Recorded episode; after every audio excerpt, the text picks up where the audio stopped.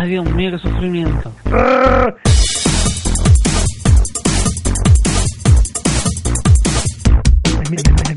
El El El Nueva frase de la ver.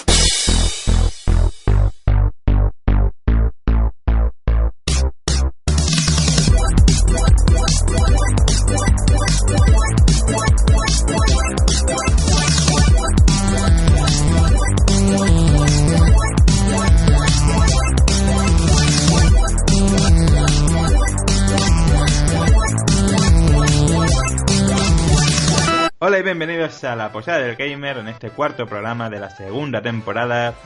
Aquí Cheque Juegos presentando como siempre, como no. Eh, y para acompañarme en esta aventura, o como queráis llamarlo, algunos dicen aventura, otros dicen programa de radio de mierda, cada uno tiene su opinión. Eh, nos acompaña por un lado el señor Fran Friki, ¿cómo estás, Fran? Buenas, Che, aquí en este programa de radio de mierda una vez más contigo. Sí, que no es de esos, ¿eh? Y bien, pues dispuestos a hablar de un tema que tendrá múltiples lecturas, ¿no? Como todo lo que tratamos, básicamente. Bueno, eh, sí, creo que sí, a lo mejor. ¿Quién sabe? Eh, y por otro lado tenemos al señor Gabbers. ¿Cómo estás, señor? Muy bien, muchas gracias. Espero que ustedes también estéis bien y nada, aquí deseando de, hablar del tema también, a ver, a ver qué, a ver qué sale de aquí, a ver qué sale. Pues ya no hay nadie más. Hoy estamos los tres solitos aquí en, en compañía mirándonos las caras virtualmente, o sea que no nos vemos. Y bueno, antes que nada hay que pedir disculpas. Hicimos la encuesta habitual de siempre en la posada sobre qué tema tratar. Salió el tema de, bueno, de los males de la industria. Es un tema que se ha grabado, pero que hubo un momento en el cual pues vimos que no estaba saliendo bien. O sea, hubo problemas a la hora de tratar este, este tema Así que, viendo que no nos gustaba el resultado final, lo que se decidió fue aparcar este tema por el momento e intentar abordarlo más adelante. Desde la posada os pedimos disculpas, sé que no hay excusa, pero eh, la verdad es que queremos algo mejor mm, con este tema que lo que estamos haciendo. Así que lo que vamos a hacer en este programa va a ser el otro tema a tratar, que eran los First Person Shooters. Y nada, eh, vamos a la pregunta típica. ¿Qué habéis jugado esta semana? Fran, empieza tú. Bueno, ya que tampoco ha transcurrido mucho tiempo, vamos a decirlo, entre la anterior grabación y esta, ¿no? Pues, eh, aparte de haberme pasado el Patapon ya, que me ha encantado, por cierto, 15 horitas le he echado al 1 para, hasta completarlo. Ahora estoy con el 2, con la secuela, que es un juego que tiene solo 4 años, vamos a ver, no es un juego que, que haya pasado tanto tiempo, ¿no? Y las primeras impresiones, llevo 7 horas y todavía estoy con las primeras impresiones, de cuidado. es de un juego bastante más difícil que el 1, lo cual se agradece, pero sin perder absolutamente ninguna función del 1. O sea que acojonante. Yo lo recomiendo desde aquí, la, la trilogía. Y el 2 sobre todo.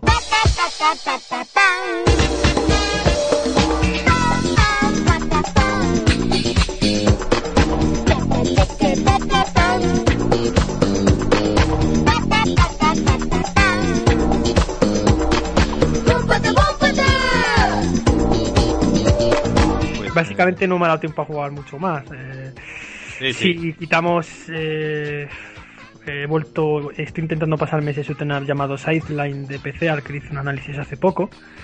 Pero bueno, eso entra más o menos en lo típico, ¿no? Cuando me engancho con un shooter hasta que no cae, pues no paro. A ver, cuando te cuente yo lo que he jugado. Eh, señor Gavers, ¿y usted qué ha jugado?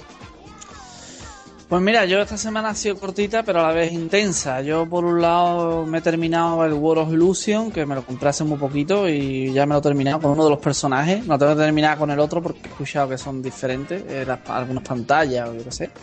Y bueno, World of Illusion de Mega Drive, para que no haya captado. Y, y, por otro, sí, hombre, porque a lo mejor dice la gente, coño, ¿qué, qué juego es ese, no? Pues el de Mega Drive. El de la y, a esta saga Illusion, está el Castle, el War y el LAN. Pues, bueno, pues ya me queda más el LAN que no, lo tengo todavía y quiero jugarlo también, pero bueno, ya llegará ese día. Y después, por otro lado, eh, pero no menos importante, pues aquí un día queriendo sin querer, el amigo Fran me picó y estoy dándole al GTA 3.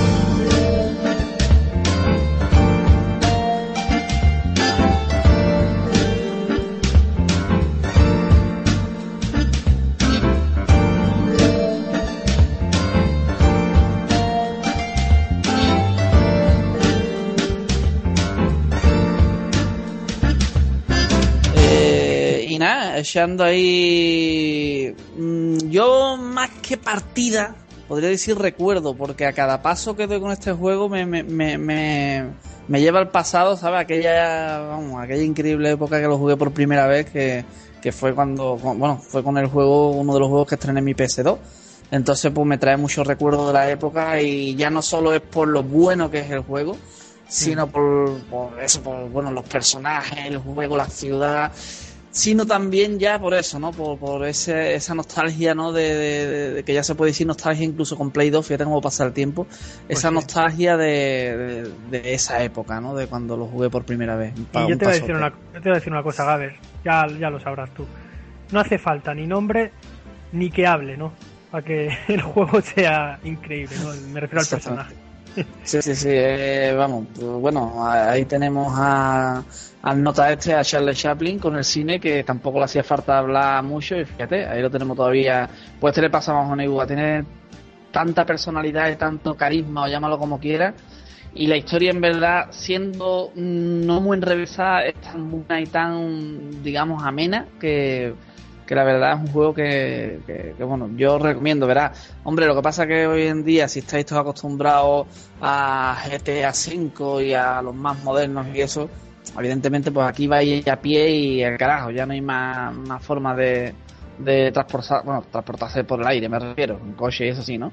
Pero tiene más limitaciones, pero eso lo hace, si cabe, más videojuegos y no tanta fiebre como hay ahora de que querer que se parezca tanto a la realidad, ¿sabes? Sino más que tú te estás dando cuenta que estás en un videojuego de mundo abierto, pero no dejas de ver que es un videojuego, ¿no? O sea, no, no pretende parecer tan real y nos mete de nuevo en el mundo este con personajes que son imposibles que existan, ¿no? Cabezones, chiquititos, eh, cosas que pasan que tú sabes que en la vida real son imposibles y, mm. cosas así, ¿no? Pero bueno, eh, che, cuéntame tú ahora. Yo creo que nada. O sea, con lo poco tiempo que ha pasado, habré echado alguna partida muerta a cualquier, a cualquier cosa. Bueno, me pasé el Remember Me, que no sé si en el antiguo programa ya me lo había pasado.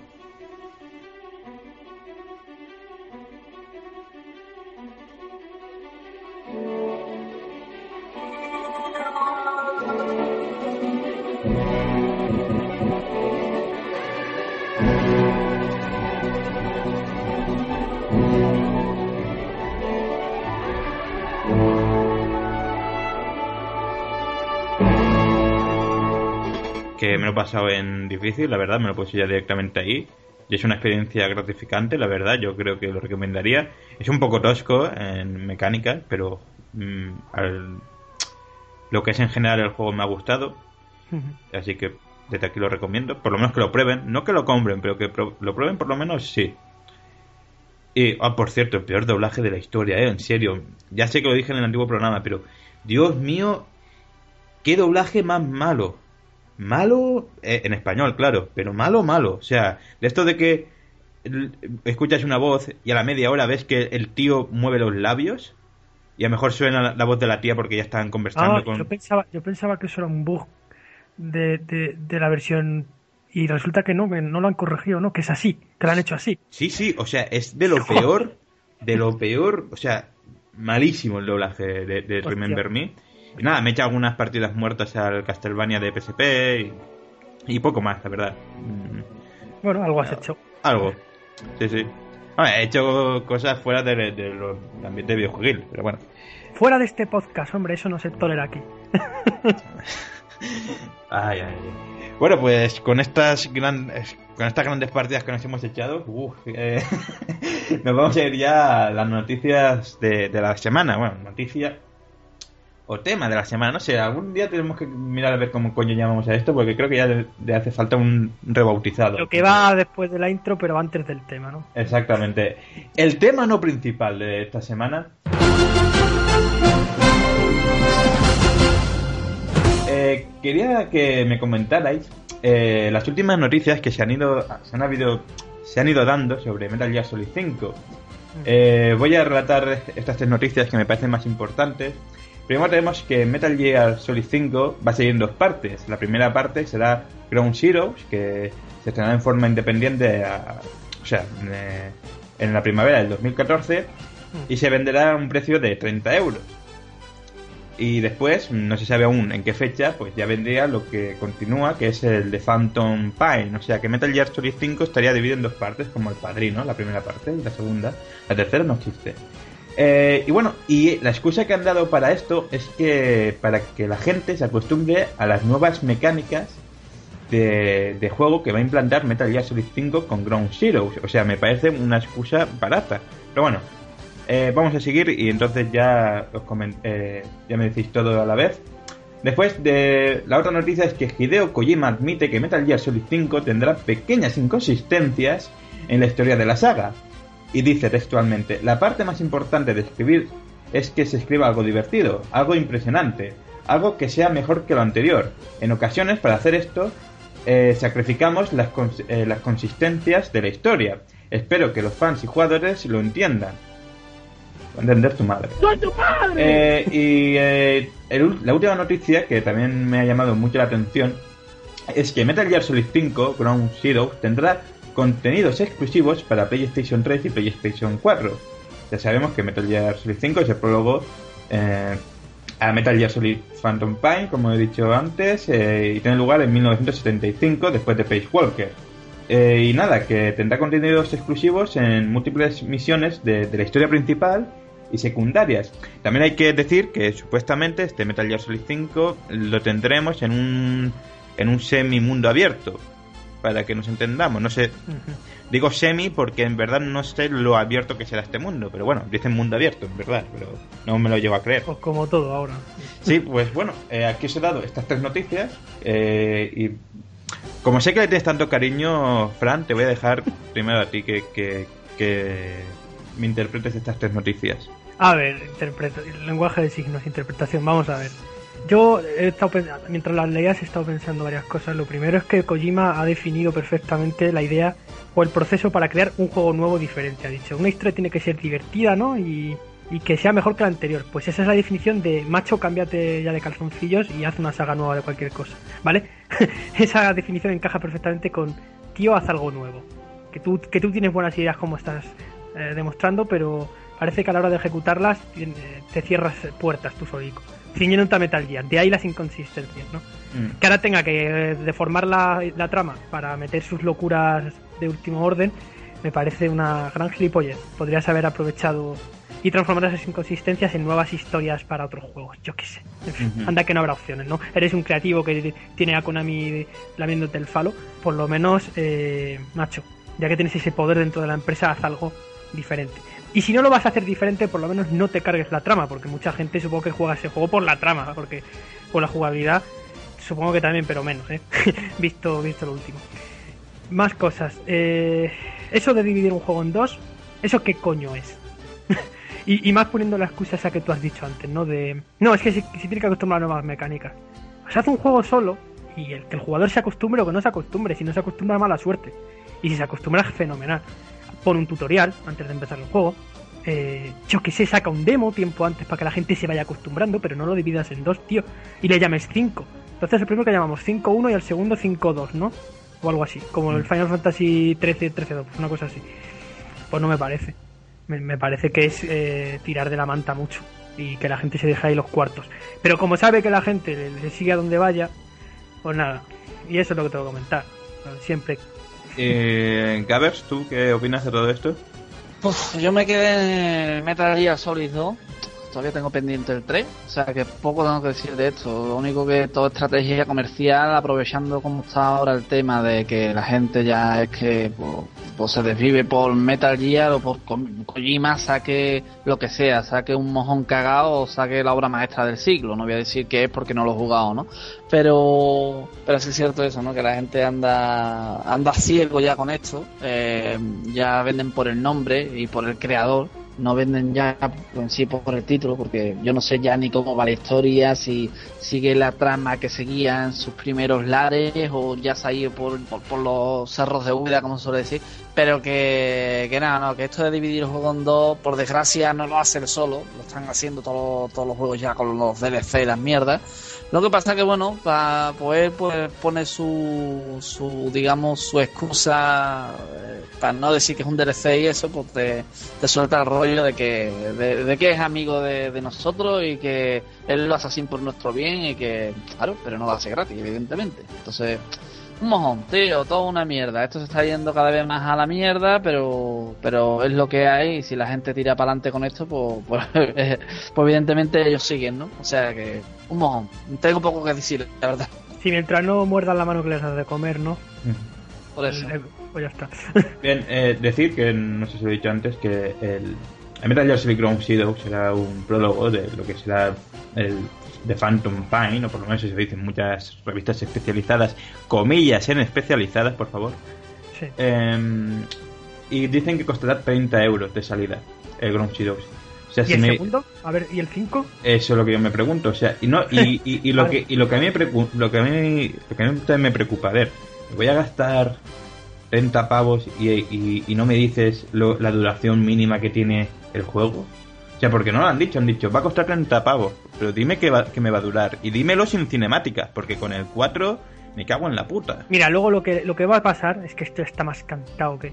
Es que seguramente luego mucha gente, cuando salga el 5 auténtico, diga, coño, y, no me estoy entrando de una mierda. Y tengan que lanzar un pack con los dos juntos. Si no, un Blu-ray en dos. Eh, eh, el, pack, el pack va a venir. O sea, cuando salga el, el, Phantom Pine va a decir, bueno, y tenéis el pack de Ground Zero con The Phantom Pine. Eso va a venir fijo.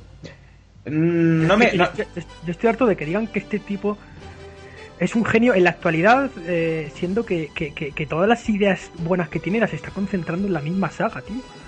Es que no entiendo yo a esta persona, pero si tan creativo es, ¿por qué no hace cosas creativas? eso, es, eso es predecible lo que está haciendo. Podrás tener un mínimo de creatividad, pero, pero tío, no sé, no sé. Yo, yo no le estoy criticando, ojo, estoy diciendo que si tan creativo es, tío, que haga otras cosas con esa cabeza que tiene, que no se espera a morirse. Mm. Joder. Sí, sí, sí, es que lo piensas tú y lo piensa mucha gente.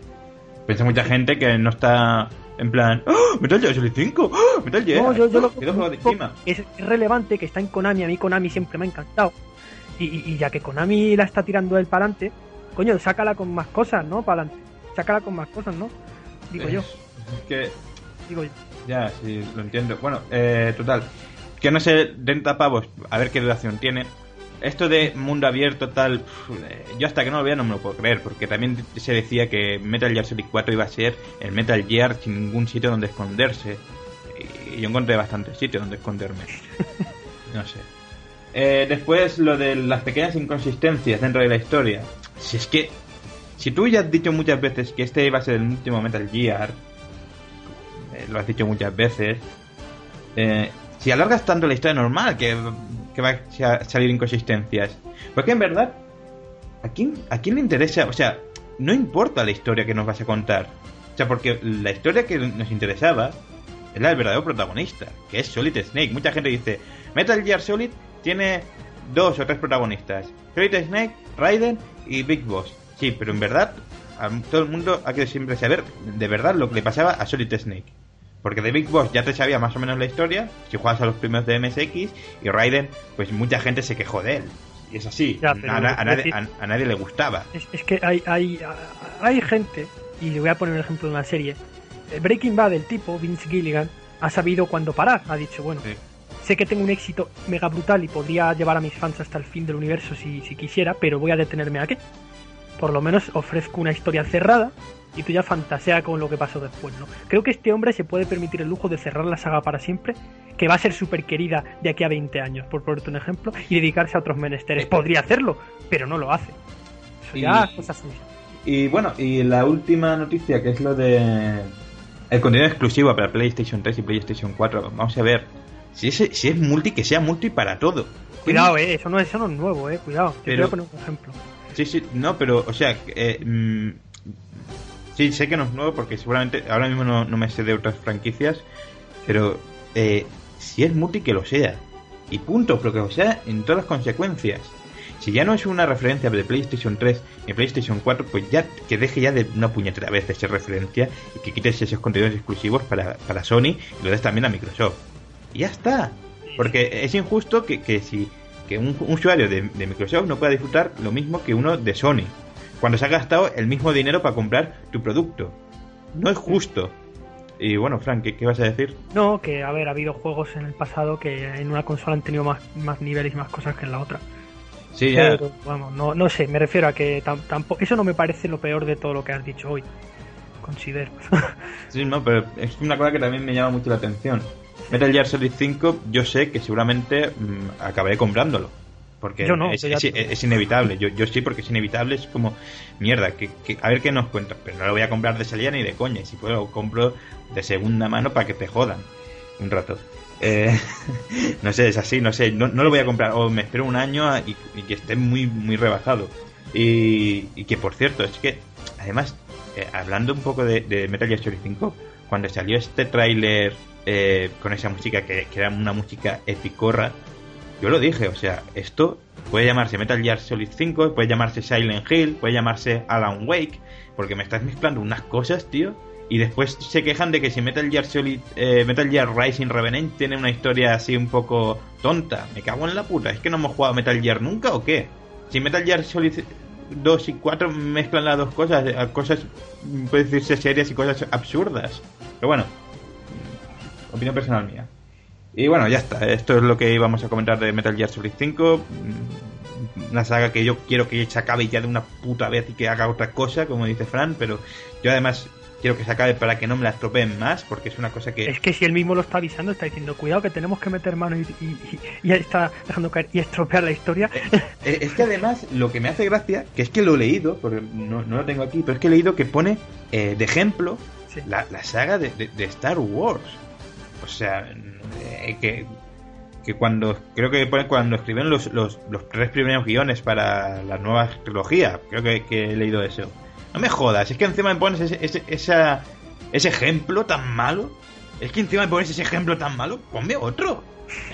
Ponme otro, pero no me pongas ese. Que todo el mundo se caga en la nueva trilogía. Venga ya.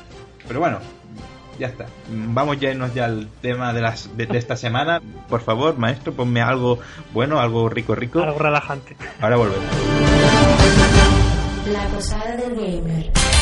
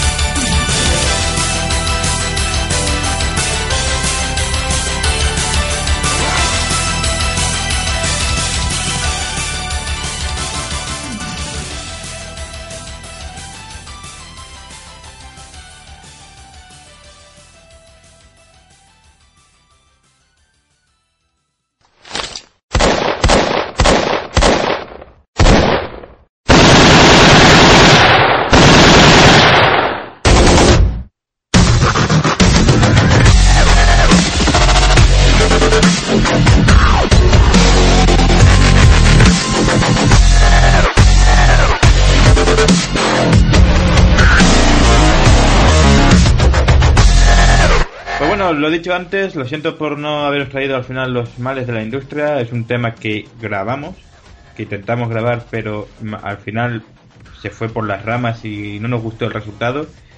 Eh, lo intentaremos hacer, de verdad, como hemos dicho antes. mm, No os preocupéis, eso está ahí apuntado. Y nada, vamos a tratar el otro tema que teníamos. Que en principio que son los FPS, los First Person Shooter. Y, y aquí el que, sobre todo, más aficionado, pues eh, tenemos aquí pues es el señor Fran. Fran, cuando usted quiera, me gustaría que empezase. Vale, no hay problema. Bueno, eh, decir también el señor Gabes también está, es un aficionado a FPS igual que yo, aunque no juega a lo mejor a tanto como yo he jugado. Sí, pero, bueno, más, más, más de los retrosos que de los actuales, pero bueno. más, bueno, yo, yo he seguido, por, por decirlo así, ¿no? Con, con todos, ¿no? Siempre me han gustado mucho. Además, yo, si tengo que decir algo, es que he empezado con los FPS más tarde, ¿eh? No empecé en la época. Bueno, vamos al lío. Vale, eh, el First Person Shooter podríamos denominarlo como el típico juego de acción en primera persona, es decir, que nosotros vemos nuestras manos y el arma que sujetamos, ¿no? Esa es la característica de este género, que, que digamos que somos nosotros los que estamos eh, sujetando la cámara que lleva el juego, ¿no? Como si fuéramos nosotros los que están dentro del juego. Con lo cual, el FPS pegó bastante tirón en Estados Unidos. Pues eh, estaba de moda, ya sabéis, el cine de acción, todo esto. Y los FPS eran una manera de, llevar a cabo un poco, entre comillas, un realismo ¿no? en el videojuego. ¿Por qué digo esto? Pues bueno, porque las físicas de los first person shooters ya se asemejaban más a lo que tú veías normalmente, que es tres dimensiones, ¿no? Cuando tú vas por la calle, normalmente ves en 3D, ¿no? Ves todo la perspectiva como tiene que ser, ¿no? Lo que está lejos está lejos, lo que está cerca está cerca, ¿no? Y el first person shooter, pues eh, ya el primero, eh, el que se considera el icónico fue Wolfenstein 3D, ¿no? Año 92. Aunque bueno, hay que decir que hubo ya juegos en primera persona anteriores, ¿eh? Que se veían con la vista en primera persona. Pero el primer first person shooter, con la palabra shooter, fue este, Wolfenstein 3D, ¿no? Y nada, pues vemos, eh, los primeros FPS eran algo muy rudimentario. Eran juegos que tenían. eh, no eran en 3D, por cierto, eran juegos que tenían efectos 2D falsos que daban la sensación de 3D, ¿no? Pero ya el movimiento y la interactuación con el escenario, como digo, ya daba la sensación de que estábamos en un escenario tridimensional, ¿no? Es decir, como si estuviéramos caminando por la calle, por poner un ejemplo. Y bien, es- pues. Además sí. es curioso que el primer FPS y el enemigo final, icónico ya, ¿no? Es Hitler, ¿no? En ese juego. El, el- Sí, bueno, porque sí, ya el FPS ya, eh, ya eh, era bastante icónico, sí era Hitler, ¿no? El, el- Hitler con dos metralletas ahí, con, con dos bazocas, ¿no? Y, en fin, pues Wolfenstein 3D, el, primer FPS de su temática, pues eh, nazi, ¿no? Eh, éramos un soldado que íbamos a pues a matar nazis por pisos, ¿no? De hecho, los primeros FPS, si algo eh, tienen que no tienen ya los de ahora es que eran laberínticos, eran laberintos puros y duros, ¿no? Eran maces, ¿no? Mazes, sótanos, eran eh, cuevas, como eran como mazmorras, ¿no? Los, los primeros first person shooter iban por maces, por, por plantas. Y, y lo bonito del FPS es que es un género que lleva nada más existiendo 21 años, si tenemos en cuenta lo de Wolfenstein 3D, ¿no? Y, y ya en 21 años se ha trillado, ya, si nos damos cuenta, ¿no? Cuantísimos FPS han salido ya, ¿eh?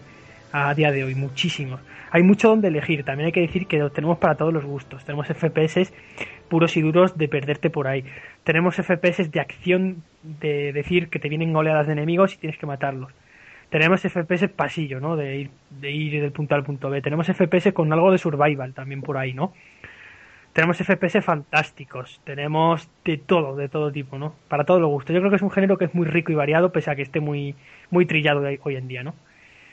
Y nada, si os parece, empezamos por PC, ¿no, caballeros? Que es donde, donde surgió el tema, ¿no? El FPS. Pues bueno, los primeros FPS que recordáis de, de PC, Gabes, ¿cuáles recuerdas tú? Mira, si me pongo a mencionar no paro porque hay cientos, tío, pero eh, yo me voy a ir para uno que yo pienso que tú no vas a mencionar, ¿vale? Vale. Eh, no fue uno de los primeros que jugué, pero el primero que jugaré lo comentaré ahora, pero quiero mencionar este como coletilla, ya que tú has mencionado que hay FPS eh, mezclados con diferentes géneros, ¿no? Entre comillas. Eh, Pues yo quiero aquí eh, también recomendar un FPS eh, que, bueno, se dio la fama, de hecho todavía hay una comunidad grandísima y todavía juegan en los servidores abiertos, etc, etc, etc, que es un juego de FPS mezclado con estrategia que es el Command and Conquer Renegade, ¿vale? Que es, bueno, de la saga Command and Conquer en primera persona y es como los juegos de estrategia, ¿vale? Tú te puedes coger a la unidad que quieras eh, puedes montarte en el vehículo que quieras, o sea, imaginaros un Battlefield, ¿vale? Pero un poco a la antigua y, y- y bueno, va- van mejorando la- las armas, van mejorando, en fin. Eh, la verdad que lo recomiendo, no puedo decir mucho de él porque hace ya años que no lo juego y la verdad que la memoria me falla. Pero si empezamos de antiguo, que quería decir este como coletilla antes que se me pasara, si nos vamos antiguo a, a moderno, uno que jugado muchísimo, muchísimo, muchísimo. El primero que tuve de PC y el primero que se instaló en mi PC en mi antiguo Windows 95, si no me equivoco, fue el bueno, maravilloso, para mí maravilloso, del, eh, Delta Force. No sé si lo conocéis, Ajá. lo, Sí, sí, sí, sí. lo conociste. Sí, sí, sí, lo conozco. Eh, de hecho tengo, vamos, después me compré el segundo Delta Force y el tercero, pero vamos, como el primero ninguno, ¿verdad? Y bueno, y así en FPS un montón, no sé si seguí hablando de, es que hay un montón, tío, o, o que diga, ya después Vamos, nos interca- vamos intercalando. Sí, por eso, sí. di tú, di tú ahora, porque es que si no, no, no vamos a parar. Pues mira, eh, yo conocí este género tarde, ¿vale? Lo conocí tarde. Debo decir tarde, hace cosa de 12, 13 años. Lo conocí aproximadamente en el año 2000, 2001, no, no creo que antes, ¿no? Y uno de los primeros que yo recuerdo, aunque es, es muy arquetípico y un first person shooter que integra una muy buena historia, el primero de, de la- el primer first person shooter de la historia con una buena historia, ¿no? O una- un desarrollo bueno en su planteamiento es Half-Life de, de PC. Ese fue el primero que yo recuerdo que vi en casa de un amigo. Y debo decir que las primeras impresiones no me, no me resultaron buenas, a mí por lo menos. ¿eh? No era un género que me atrajera. Yo decía, ¡buah! Esto tiene que ser rollo fijo, ¿no? Pensaba yo para, para mis adentros, ¿no? Pero el caso es que me puse a disparar, me puse a matar con la barra esta de la típica, ¿no? Y eso de poder mover la cámara para los lados y esas cosas, eso me cautivó a mí, eso de poder tener esa libertad de movimiento, ¿no? Mirar para arriba, mirar para abajo. Y eso a mí me encantó. Y esto no lo tenían los person shooter antiguos, ¿eh? los primeros. No podías mover la cámara de ninguna manera. Era avanzar para adelante, para atrás y disparar para adelante o para atrás. Y no había alturas, ¿eh? No había alturas. Eh, había distancia. Eso era el Doom, el primer Doom funcionaba así. Eh, el Wolfenstein, como he dicho. Eh, no sé si el Exen también funcionaba así. Creo que, sí, que creo que sí. El primer Quake. Creo que ya podías mover la cámara. Si no me equivoco, es que ahora mismo me pilla un poco mal el Quake. Creo que sí podías mover la cámara. Eh, en fin. Pero vamos, el primero que yo recuerdo es Half-Life, ¿eh? El primer FPS. el Quake, perdona, Fran, ¿el Quake se podía Sí. mover también arriba y abajo? Eso es lo que estaba yo dudando ahora. Si el primer Quake. El Quake 2 Mm. seguro. El 2 seguro que sí. Pero el 1 ahora mismo no estoy seguro si se podía mover para arriba. Yo creo que no. Yo me acuerdo de jugarlo y me acuerdo de No, una situación parecida al Doom. Vale, entonces es el 2 el que integró ya la cámara en 3D. A ver, creo yo. Sí, sí, me puede ser. Me imagino que sí. Eh, hablando de eso, Che, ¿cuáles tus primeros recuerdos con el género eh, en PC? ¿Te acuerdas de algo? Yo me acuerdo de estar en clase de informática y decir, os quedan 5 o 10 minutos, haced lo que os dé la gana. y estaba el Doom instalado y nos metíamos al Doom. Que, o sea, Ah, y, eso- y en esos 10 minutos, pues eh, a matar y, y a ver la cara del tipo, cómo sufría mientras recibía golpes y daños. Se Ese es un clásico, ¿eh? Ver la cara del tío sufriendo. Mm. Y si no era el Doom, eh, otro juego que recuerdo más es el Quake. El Quake sí que lo recuerdo bastante, más que el Doom. Encima una atmósfera mm, tan especial, o sea, sobre todo por la época, ¿no? Que yo era un chaval y yo decía, "Hostia, esto parece medio satánico, me- medio oscuro, medio qué coño va a pasar aquí. Intentando ya establecer un poco de terror en, en el Te daba miedo ya, te daba miedo el Quake un poquillo, ¿no? De respeto. Mm, sí, sobre todo me impactaba, sobre todo me impactaba que un juego así, verlo por primera vez. Eh, y portales, o sea, me acuerdo incluso eso de decir, si entras en este portal el juego es más fácil, si no recuerdo mal, si entras en este portal es más difícil, creo que era algo así, los portales me, me encantaba, entrar en, en diferentes sitios, no sé, te perdías, yo, yo me perdía en ese juego. Sí, Yo no es que era un es- es- yo, no, yo no sé, yo nunca me he pasado ni ese juego ni el Doom. Pues me acuerdo Yo sí me pasaba, yo el Doom sí, sí lo he conseguido, pero mm, ¿cómo decirlo? Después de mucho rato, mucho tiempo y perdiendo más que la hostia, o sea, pero hasta aburrir, ¿eh? Es muy los, los prim- eh, este género, por cierto, hay que matizar que ha ido yendo, que ha sido un género modelo en la dificultad, ¿eh? Tan- tanto más que los shoot a veces, ¿eh? O sea, juegos exigentes y ha ido decayendo esa dificultad. Que por cierto, para quien lo quiera saber, eh, eh, Doom, el, hay un mod hoy en día que lo puedes jugar con el ratón. O sea, eso- no, no tienes por qué estar. Y, o sea, mm, que en eso han mejorado. Y nada, Sí. eh, tengo pocos juegos, así que ya continuaré yo después. Vale. Vamos con el de Eh, a ver, ¿te viene algún juego más de PC así viejuno a la mente? sí, sí, sí, sí, sí, sí. Uno que es la competencia del que habéis mencionado, que es el Unreal. Ah, El Unreal. Sí, sí, sí, sí. Unreal, que bueno, yo aunque jugué más a su secuela, que era un Real Tournament, ¿vale? Sí. Que, fue el segundo que salió, porque el Unreal creo que, que era del 98 y, y el Tournament ya salió, no sé si en 99 o en el 2000, pero... pero Ya ah, traía vamos, multi- multiplayer y tal y cual. Sí, ya traía multiplayer y todo el rollo, ¿sabes? Pero vamos, también le eché muchas horas. y El, el Unreal Tournament era un tipo eh, Quake, pero bueno, eh, eh, ya sabéis, con criaturas, humanos, en, en diferentes escenarios como en, el, en una plataforma, en, un es- eh, en, el- en el espacio, en una nave, en una cueva. Eran diferentes escenarios, bueno, con una ruta, digamos, eh, abstracta pero redonda, o sea, que todos los caminos eh, llegaban al mismo, o sea, era un círculo, digamos, mal hecho, ¿vale? Con Sí. diferentes pasillos y eso, con lo cual tú podías ir para adelante y al final ibas enreversando por los pasillos, al final llegabas otra vez a donde mismo, ¿no? Porque Sí. eran eran eso, eran caminos cerrados para porque era un juego orientado al multiplayer, ya fuera contra la máquina, contra otros bots que se llaman, ¿no? Que eran los, los enemigos estos controlados por la máquina, o, Sí. o ya fuera también contra contra humanos o contra amigos, ¿no? Sí. pero pero no tenía ese juego yo recuerde no tenía modo historia tenía un modo en el que tú ibas avanzando eh, matando enemigos ibas desbloqueando muñecos y eso pero como modo historia una historia de por sí no no, no tenía no tenía una historia así que tú dijeras hostia vamos a jugarlo por la historia no ese juego era eh, divertirte matar y Claro. matar y para adelante ¿sabes? Pues mira, tanto con el Half-Life como con el Unreal, que son más o menos de la misma época, los dos ya empezaron a abrir un poco la, la vereda, ¿no? Para, para ser ya más multijugador, ¿no? Porque Half-Life también tenía un muy buen multiplayer, que me acuerdo yo de, de haber echado partidas con amigos y era un descojón eso, ¿no? Por cierto, el Gore. Los juegos antiguos FPS eran mucho más violentos que ahora, ¿eh? Podías destripar, había corazones, hígados por ahí voladores.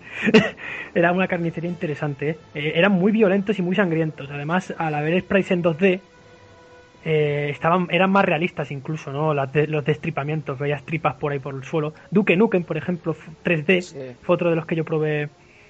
eh, no en la época, pero un poquito después sí. Que me impactó mucho la violencia de ese juego y la rapidez. Eh, otra cosa importante, los primeros FPS eran más rápidos que los de ahora, ¿eh? Mucho más rápidos. El Unreal mismo, Gabers, tú recordarás que era Sí. ultra rápido ese frenético juego, tío. frenético frenético total. Mm.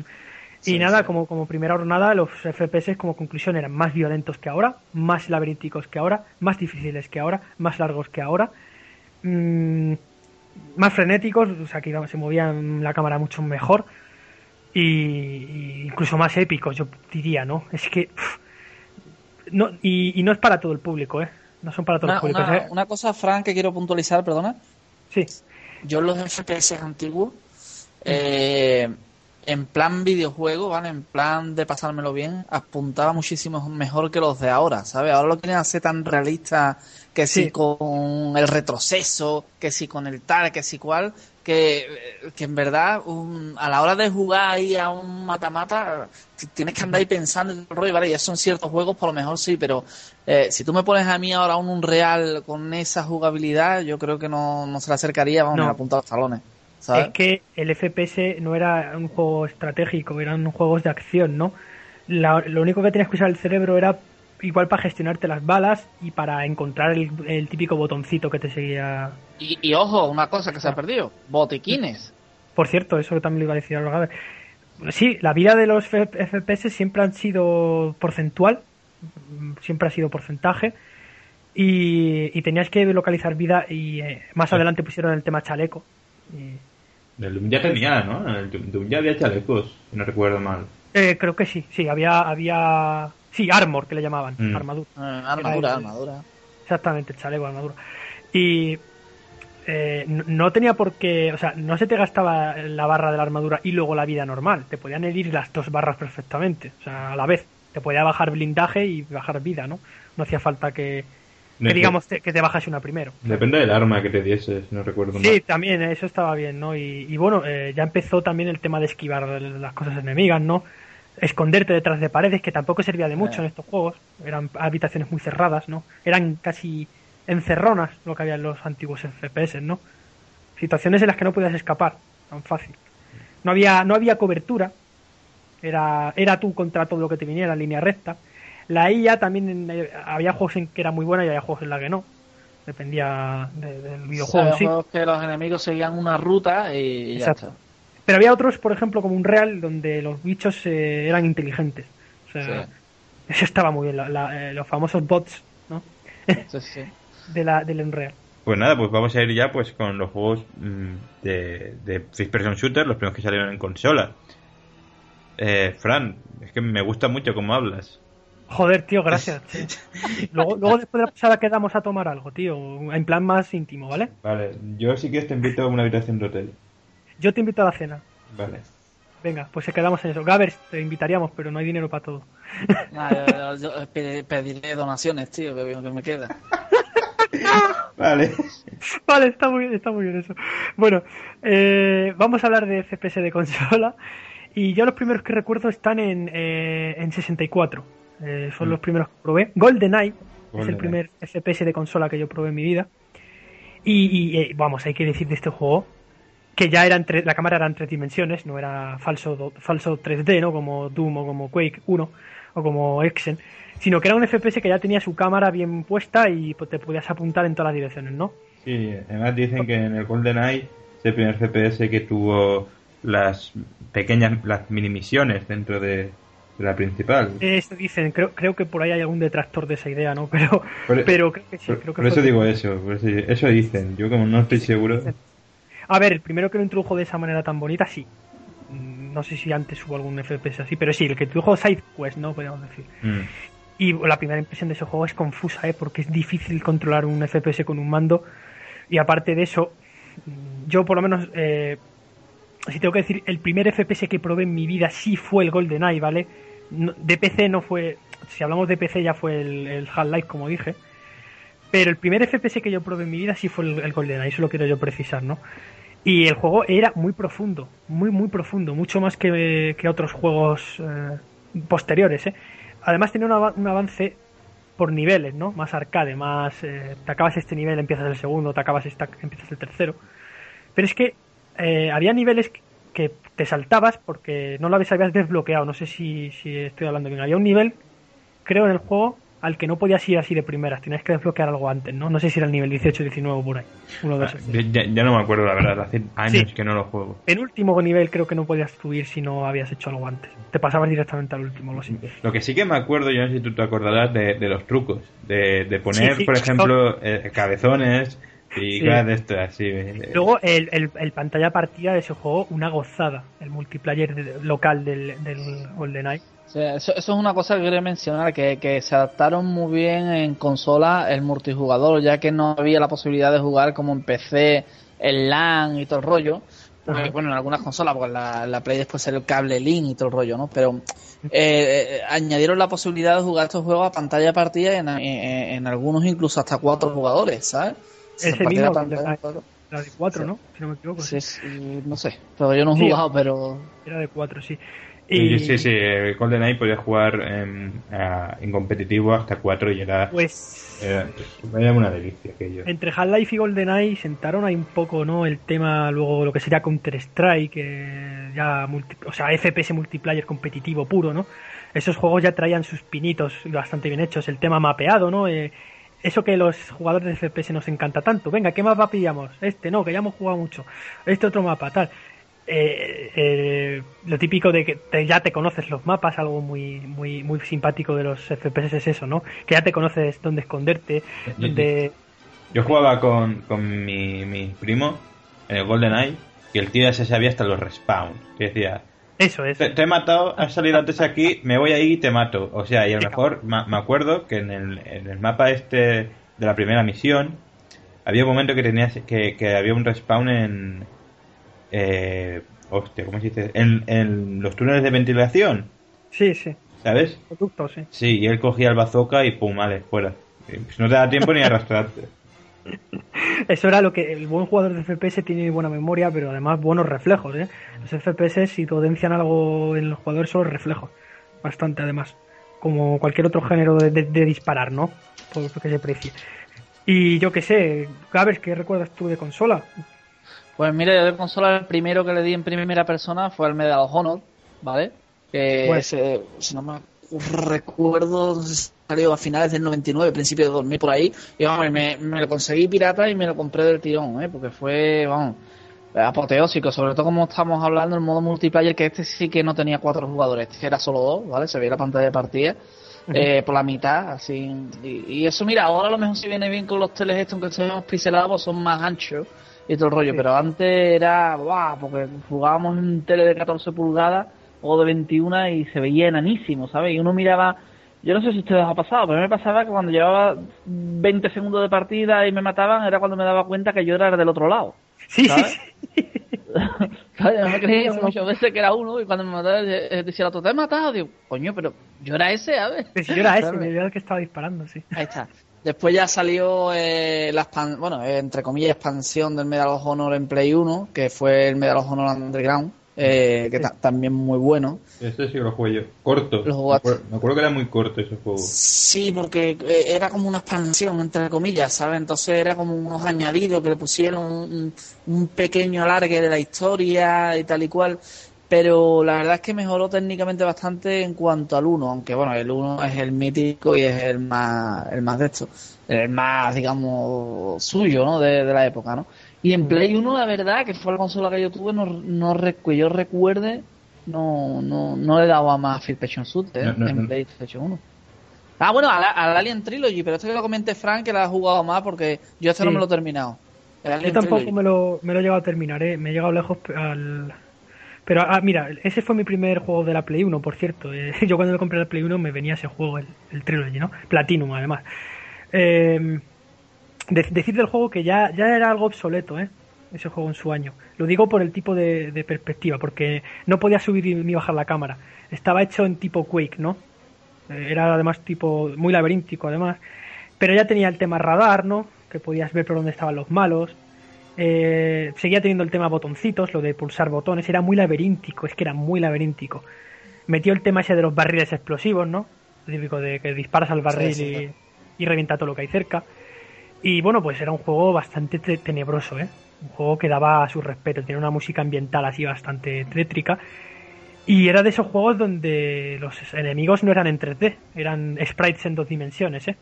Eran, estaban animados por ordenador, pero no eran en tridimensionales, no sé si me explico. Lo único tridimensional del juego eran los escenarios, si no me Sí, equivoco.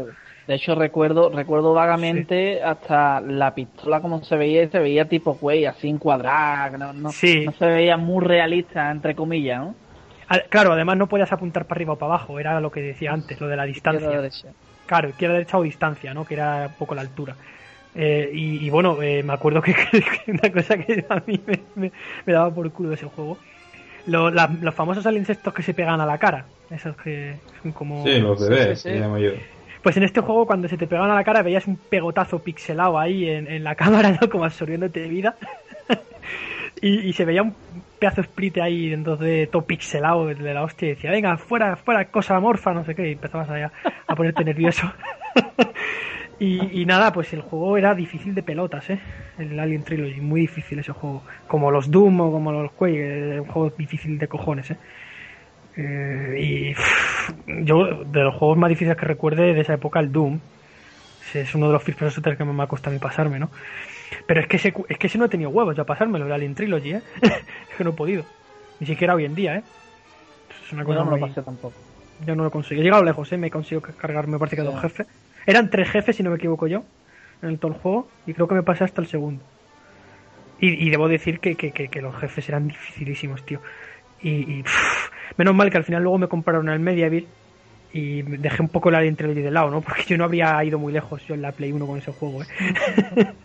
no, le habría dado yo mucha importancia a esa consola. Y luego en 64, pues el South Park, no sé si la has jugado tú, Che. No, mm, a este no, no llego a jugar.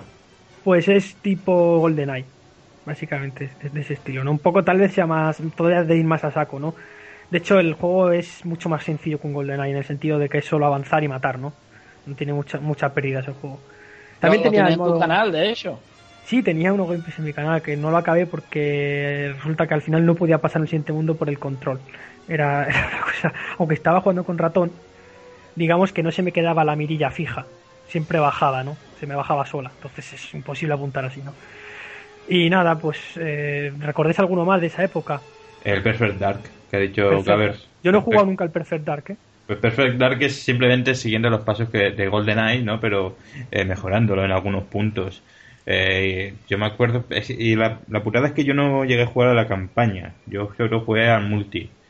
Y me acuerdo que también eran unos viciotes. Y me acuerdo de más de una discusión con, con mi primo, que aquí ya no era tan pro como en el GoldenEye, a lo mejor. Pero claro, como en todo este tipo de juegos, lo típico. No me mires la pantalla, no te estaba mirando la pantalla, si te matas porque te viste y punto. Mentiroso de mierda, capullo, lo típico.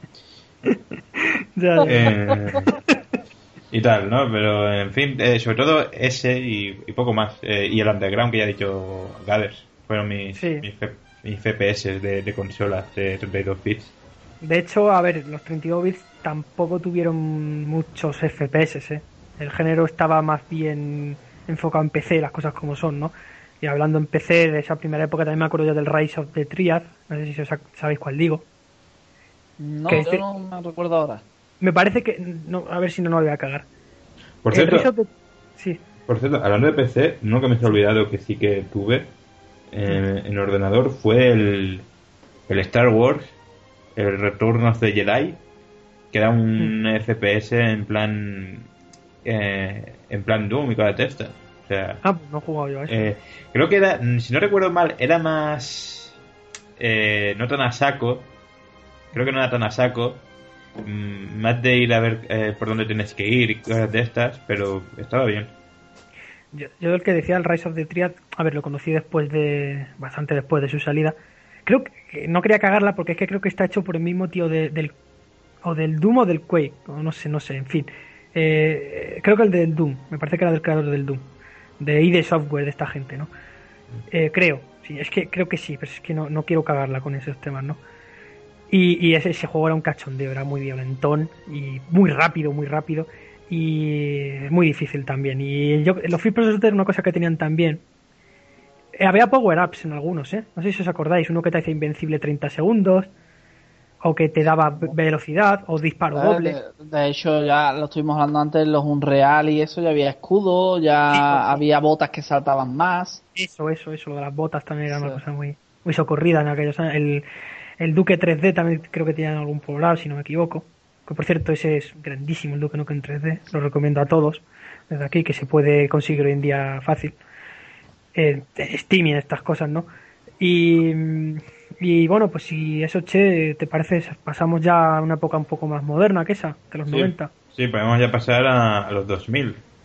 A Eh, ¿qué, 2000, os, qué os apetece más? ¿Primero 2000 PC o consolas? Tú qué? O conso- Vamos a empezar al revés, ¿no? Por consolas. Consolas, pues eh, bueno, eh, Gabers, tú, consolas en, en 128 bits. Pues mira, FPS. sí, en 128 bits en la época, el primero que recuerdo de haber disfrutado eh, fue en PlayStation 2, eh, El Soldado de Fortune, ¿vale? Edición Gold, un juego que en verdad salió en PC, eh, nativo de PC. Pero ojo al dato que lo que más me sorprendió de este juego, bueno, aparte de que sale, tía, como el que tiraron del helicóptero, el Saddam Hussein, eso. Aparte de que sale ese en el videojuego también, como matarlo y todo el rollo.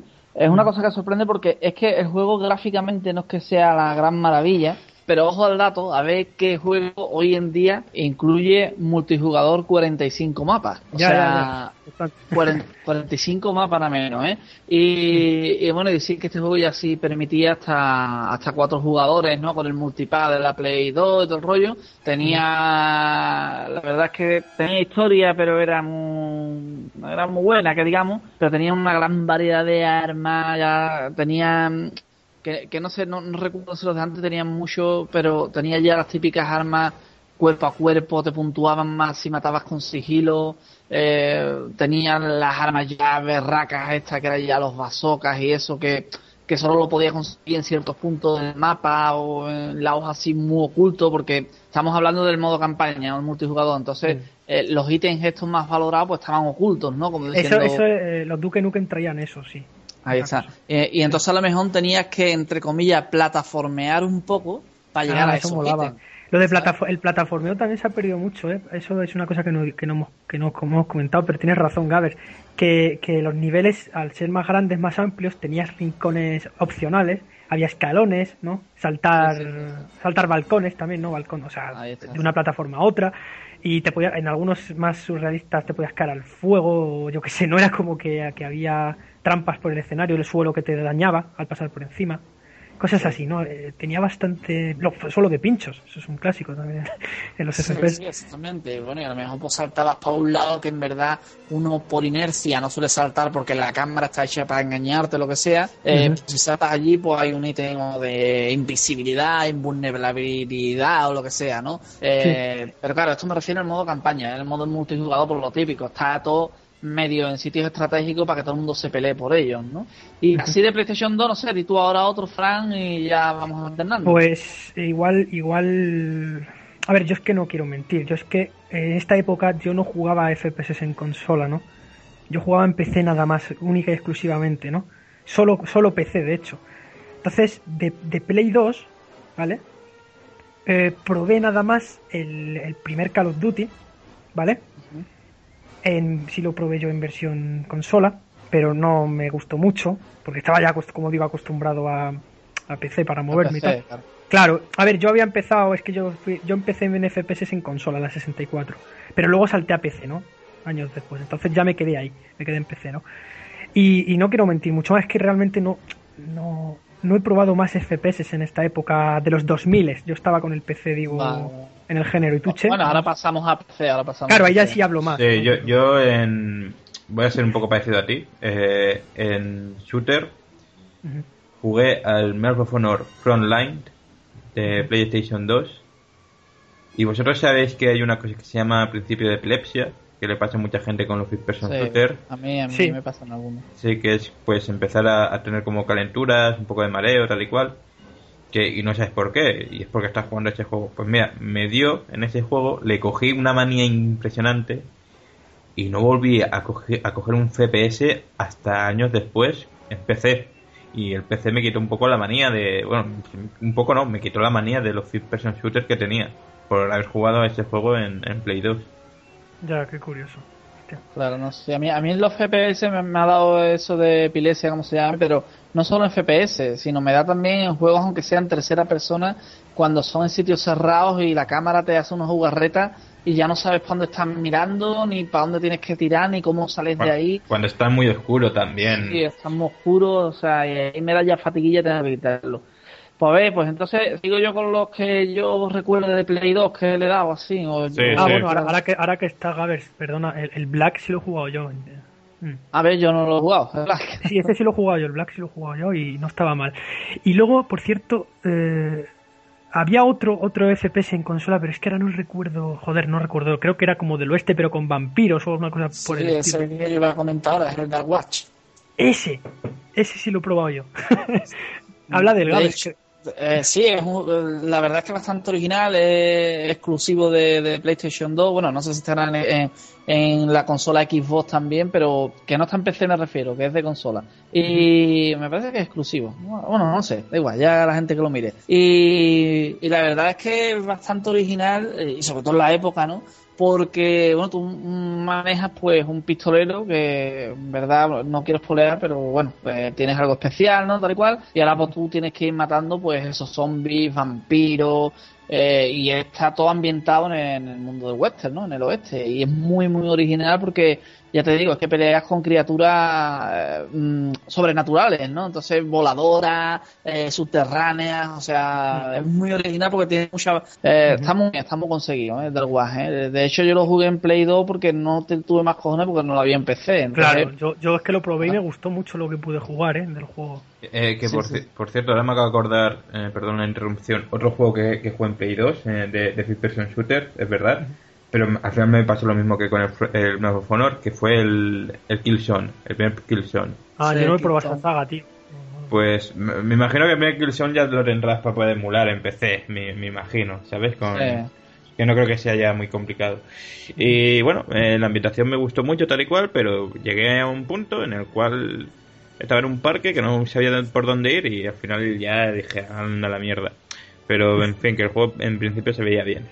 Pues eh, ya en, esto, en Eh. estos años, sí, ver. Eh, no, no, habla, habla, ¿no? Que me creí que ibas No, a pasar a otra cosa y me quedaba... No, no, pues solamente iba a decir que ya se nota en 10 años de evolución del género, 10, 12 años, que los juegos fueron simplificando los mapas a- hasta Mm. ser pasillos prácticamente, ¿no? Solo, solo iba a agregar eso, sí. Que nada, que yo iba a decir que me queda, que además que me queda una saga, ¿vale? De PlayStation 2. Desde luego yo también tuve los Call of Duty que salieron en PlayStation. Bueno, yo no, mi sobrinillo, pero bueno, me los dejaba y todo el rollo. Y la verdad es que no los disfruté por lo mismo que Fran. Yo ya los tenía en PC y le da tres patadas al control, ¿no? Pero una saga que sí también, yo no sé si estará en PC, yo creo que no, que es exclusiva también de PlayStation y que dio tela en, en el modo multijugador en PlayStation 2. Eh, eh, fue la saga Time Splitters, no sé si la conocéis, Time, Sí, Time o. Time Split, que Sí, esa, sí, ¿no? eh, que esa ya eh, dejaba jugar eh, online hasta hasta ocho jugadores si no me equivoco, ¿sabes? Porque tenía el último, creo que era el último, el 3, porque salieron 3 si no me equivoco, por último yo tenía opción de jugar online eh, a través del router este o como fuese. Y la verdad es que era, vamos, yo pienso que en aquella época, eh, aparte de ese y el Socon que yo no lo probé, este que salió tan famoso con la cajita, los Ah, auriculares, eh, so- el. Socon pegó un, un pepinazo en la tele Sí, que sí. fue uno de los primeros que, o el primero que salió de ese tipo así online en consola y, y flipó la gente, ¿no? Entonces yo pienso que quitando ese por el boom que le dieron, publicidad tal cual, yo pienso que Time Split era, era uno de los vicios multijugador que había en la época para consola, vamos, para PlayStation 2. Y que yo recuerde no, no tocaba más, la verdad. No había mucho más tampoco, ¿eh? De lo que hemos dicho. no sé, no yo, sé. yo solo me acuerdo que en la época, que yo no probé ninguno, pero si os dais cuenta, película bélica que salía sobre la Segunda Guerra Mundial, Medal of Honor, que se parecía mucho. O sea, salió eh, eh, la de Salvar al Soldado Ryan, salió Medal of Honor Frontline. Salió la de Pearl Harbor, salió Medal of Honor Rising Sun. Que encima Sí. la publicidad era, era casi igual. O sea, Claro, es que ahí empezó la moda del, del FPS bélico, ¿no? Que es lo que actualmente parece Claro. que ha, ha ganado al final. mm. Que es, que es lo que yo pensaba que menos iba a triunfar. Precisamente pensaba que iban a triunfar más los FPS fantásticos que los realistas. Pero bueno, al final me me han tenido que callar la boca. Bueno, pues vámonos ya al PC, ¿no? A ver, vosotros qué habéis jugado en PC. Y esta vez, mira, voy a empezar por, por Gavers, un juego de PC que, que recuerdes. Eh, yo si tengo que decantarme por uno fue uno del 2003 con su expansión que fue el Call of Duty clásico. O sea, el Call of Duty, yo tengo la edición de luz que te viene eh, el Call of Duty con su expansión, la gran ofensiva. Y eso, tanto el modo historia, o sea, la campaña, como el modo multijugador era un puto vicio. O sea, yo hasta, eh, si no os miento, mm, creo que hace unos 6 o 7 meses fue la última vez que jugué. Es que de vez en cuando me entra la vena y digo, hostia, y es que todavía hay gente jugando, tío. Es que es un juego, además que han dejado, tendrá sus bugs y sus rollos, ¿no? Pero han dejado bastante pulido. Eso es otra cosa que hoy se ha perdido también, que hoy aunque el juego tenga mil fallos, toca pasar al siguiente que le den por culo al anterior, ¿sabes? Y, y Ujú. esto no, esto tú le instalas sus parchecitos, sus cosas y, y se queda el juego niquelado. Que sí, hombre, que haya algo por ahí, pero que está, está bastante currado. Yo si me de- eh, si tengo que elegir uno, eh, tengo varios, ¿no? Pero ese ha sido el que me ha, me ha marcado a mí. oye, una pregunta, Gavers, lo que es el modo campaña, mapas, ¿cómo Ah. son en este primer Call of Duty?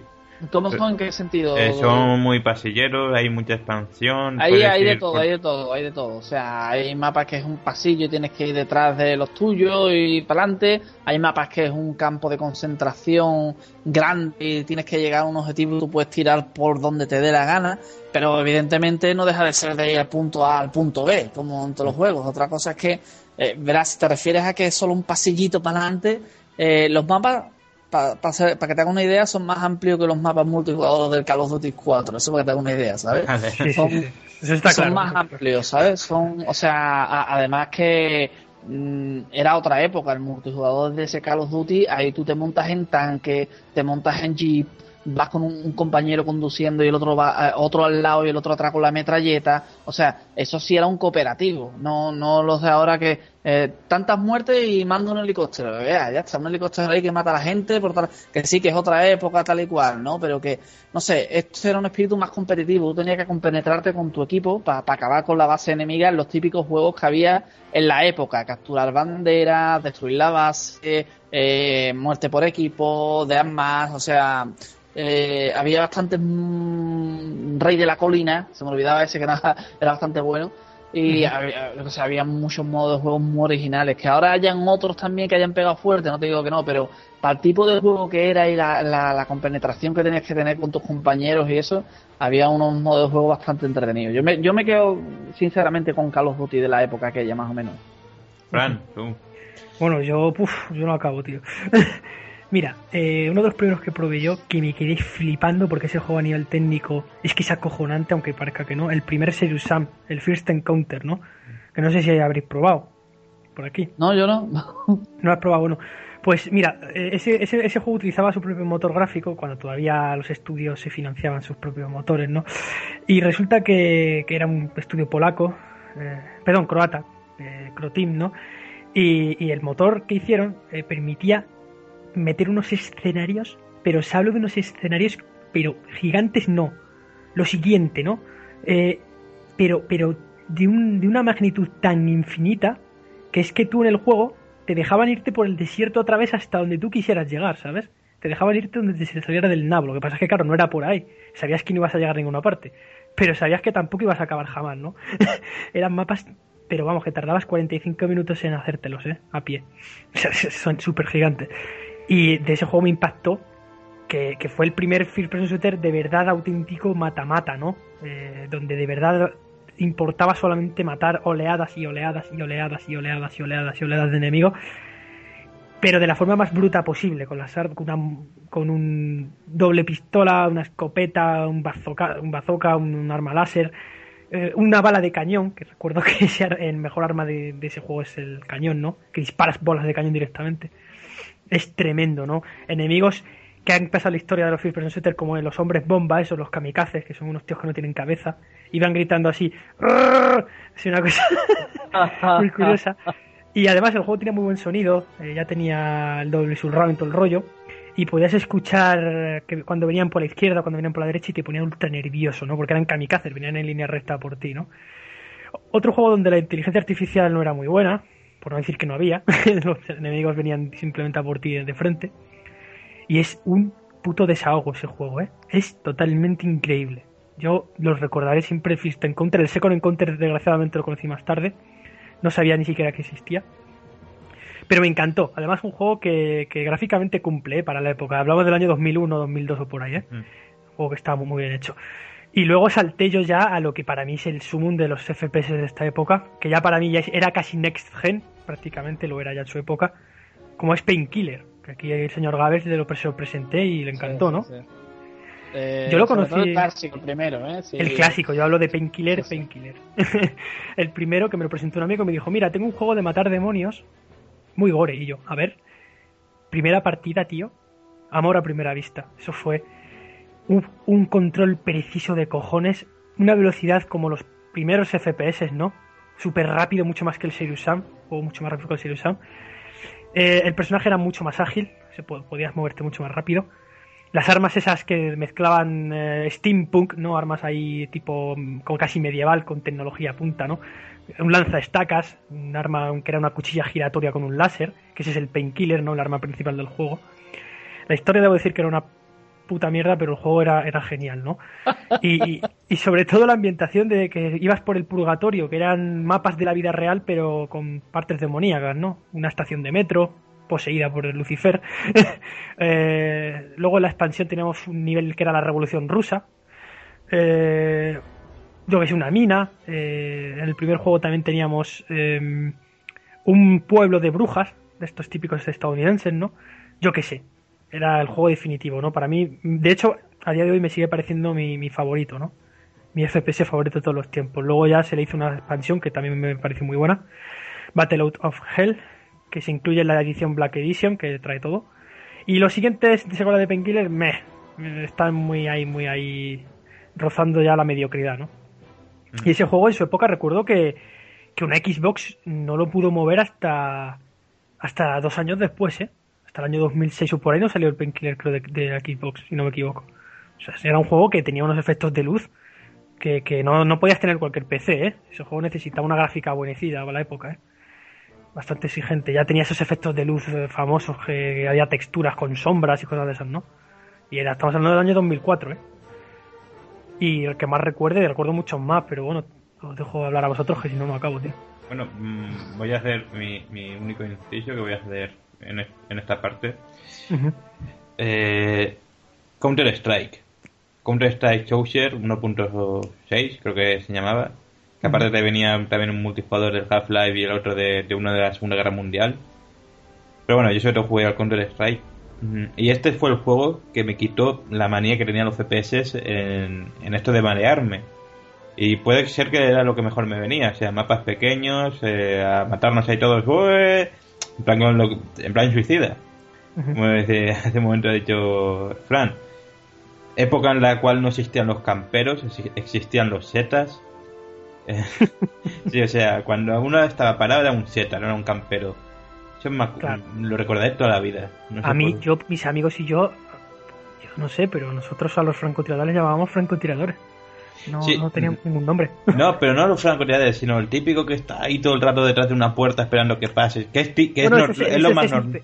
Eso es snipear, sí, eso, hacer eso, sí. Sí, no, pero es lo más normal, pero Sí. pero se, lo, lo llamaban setas y, y claro, lo típico, si, si ahora la gente está alucinando con, con que se insulte tanto en los Call of Duty, ah, en la época tampoco se insultaba tanto, ¿no? Pero sí que había alguno que siempre salía, tú hijo de puta, me cago en el puto seta, ¿quién? ¿Quién es seta? El este, el, el R Ocelot este que, que está ahí parado detrás de la puerta.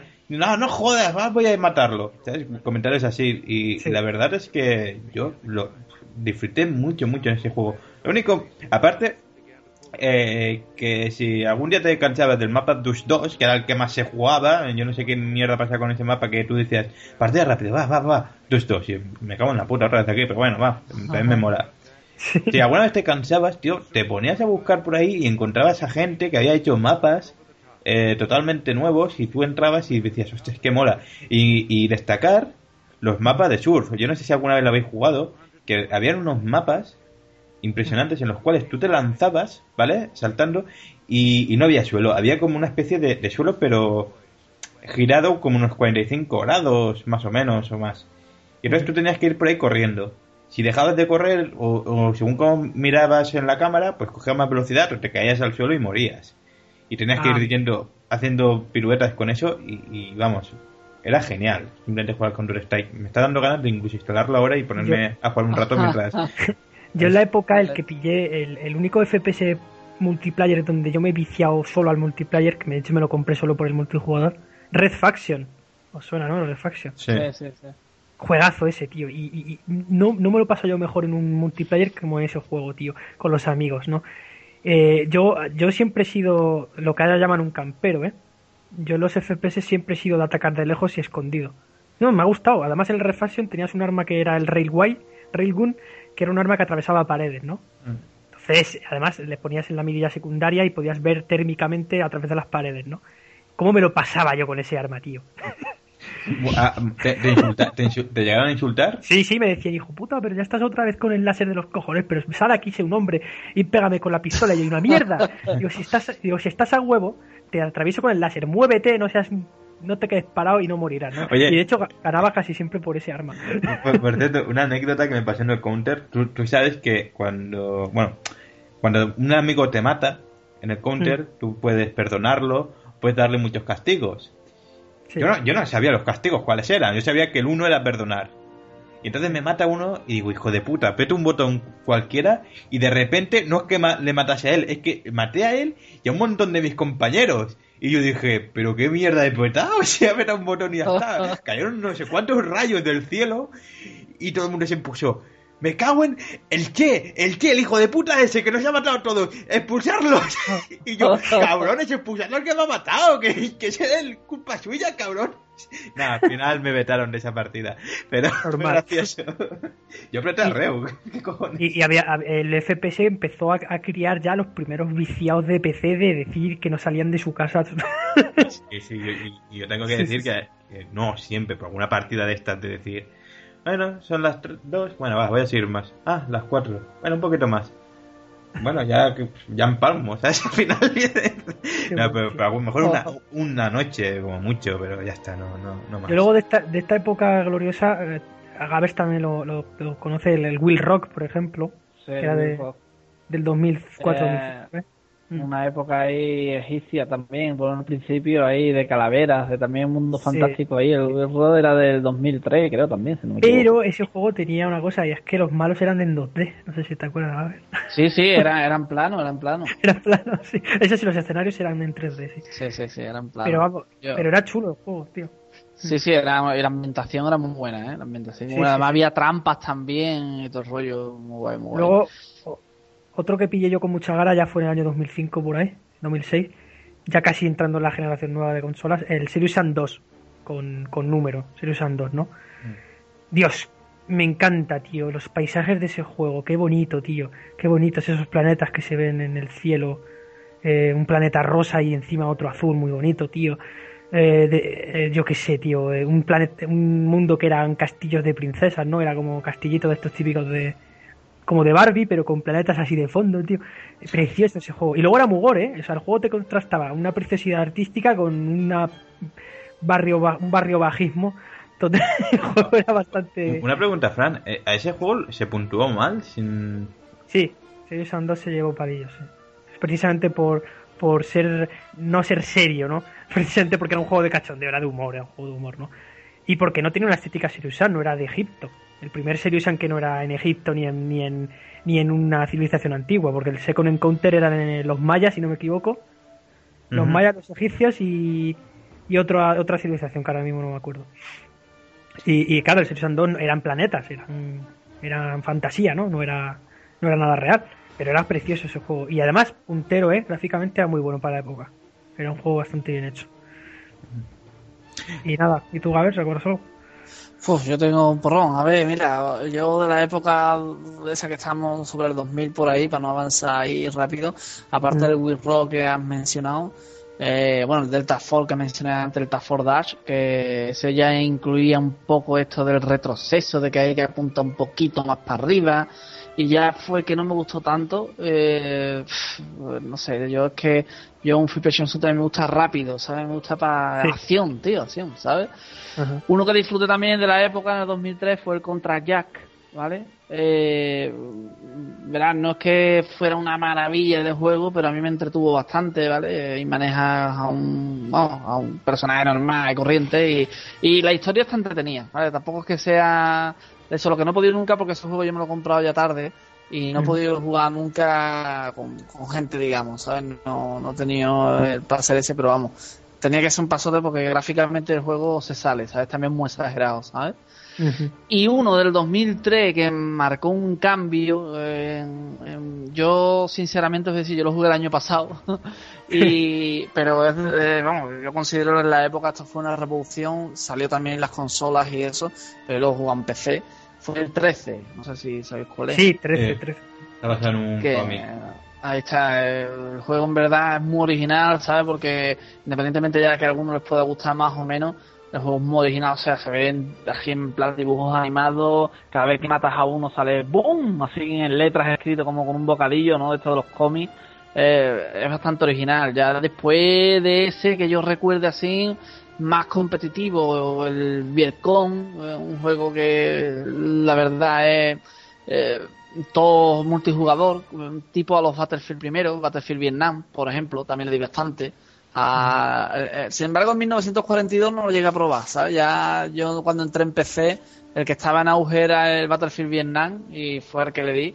Un multijugador muy bueno, muy bien recrea las selvas y eso. Y, y uno que jugué que se me ha olvidado también, que es más antiguo, que este es del 2001 por ahí, si no mal recuerdo, es uno que, mm, para que veáis si hay originalidad también este tipo de juego, que se llama Aquanox, que es bajo el agua. ¿sabes? No lo conozco. Y, eh, sí, pues ahí tú vas en vehículos submarinos y eso, pero también tienes la posibilidad de salir fuera y, y es bajo el agua el juego, o sea, es un pasote. A todos los que habéis jugado el Bioshock, que sepáis que hay un juego que es, digamos, free Passion shooter más mata-mata que, que aventura, porque tengo, según tengo entendido por ustedes, ¿no? El Bioshock es más aventura, ¿no? Que, Sí. que, que free shooter ahí se, lo, clásico. se, lo, se lo medio inventan, pero bueno, sí. Es, es- Pues- es- es un shooter, pero no es un pero no es de matar, matar, matar. No O es sea, como los más- clásicos que son un No, montón no. de enemigos que te vienen eso. Ah, No, pues no, es, sí, es a lo mejor uno o dos a la vez, no, no hay más.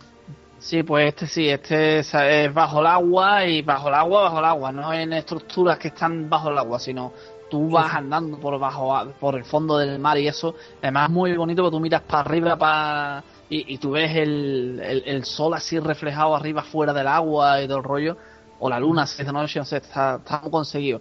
Y bueno, y hay algunos más así que recuerde, bueno, está también el, el Brit, que es más tipo futurista, así ya en otros planetas y todo el rollo, ¿sabes? Que somos como unos astronautas raros, así, más futuristas. Este tiene un modo aventura, pero la verdad no me lo he acabado.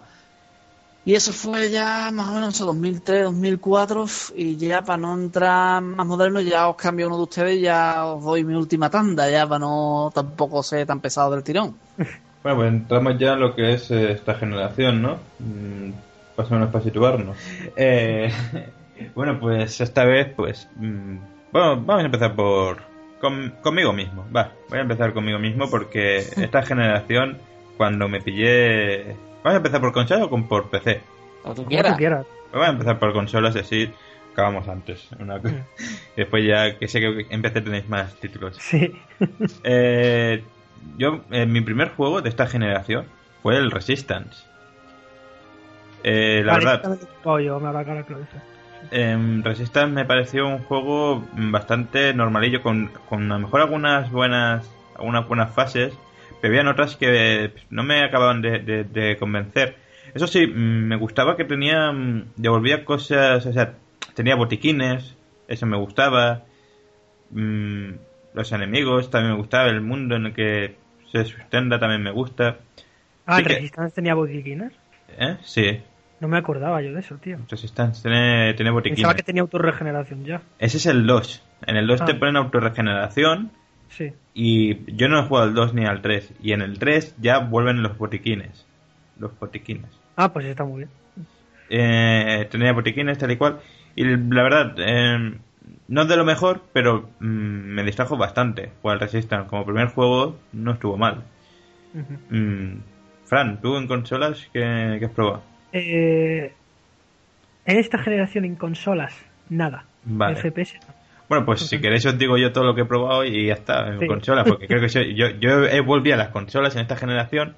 Yo creo que sobre todo porque los TPS me ayudaron con el control y al final me acostumbré mucho a lo que son los first person.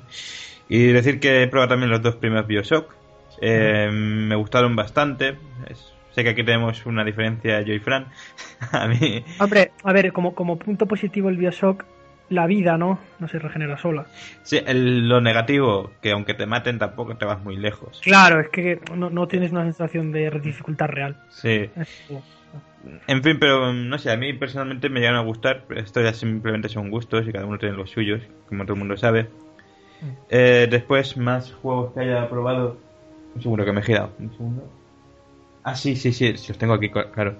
Eh, un juego que me gustó mucho, eh, la, la versión. eh, o sea, estoy hablando del Aliens vs Predator, eh, no del Aliens Colonial Marines, que no he probado.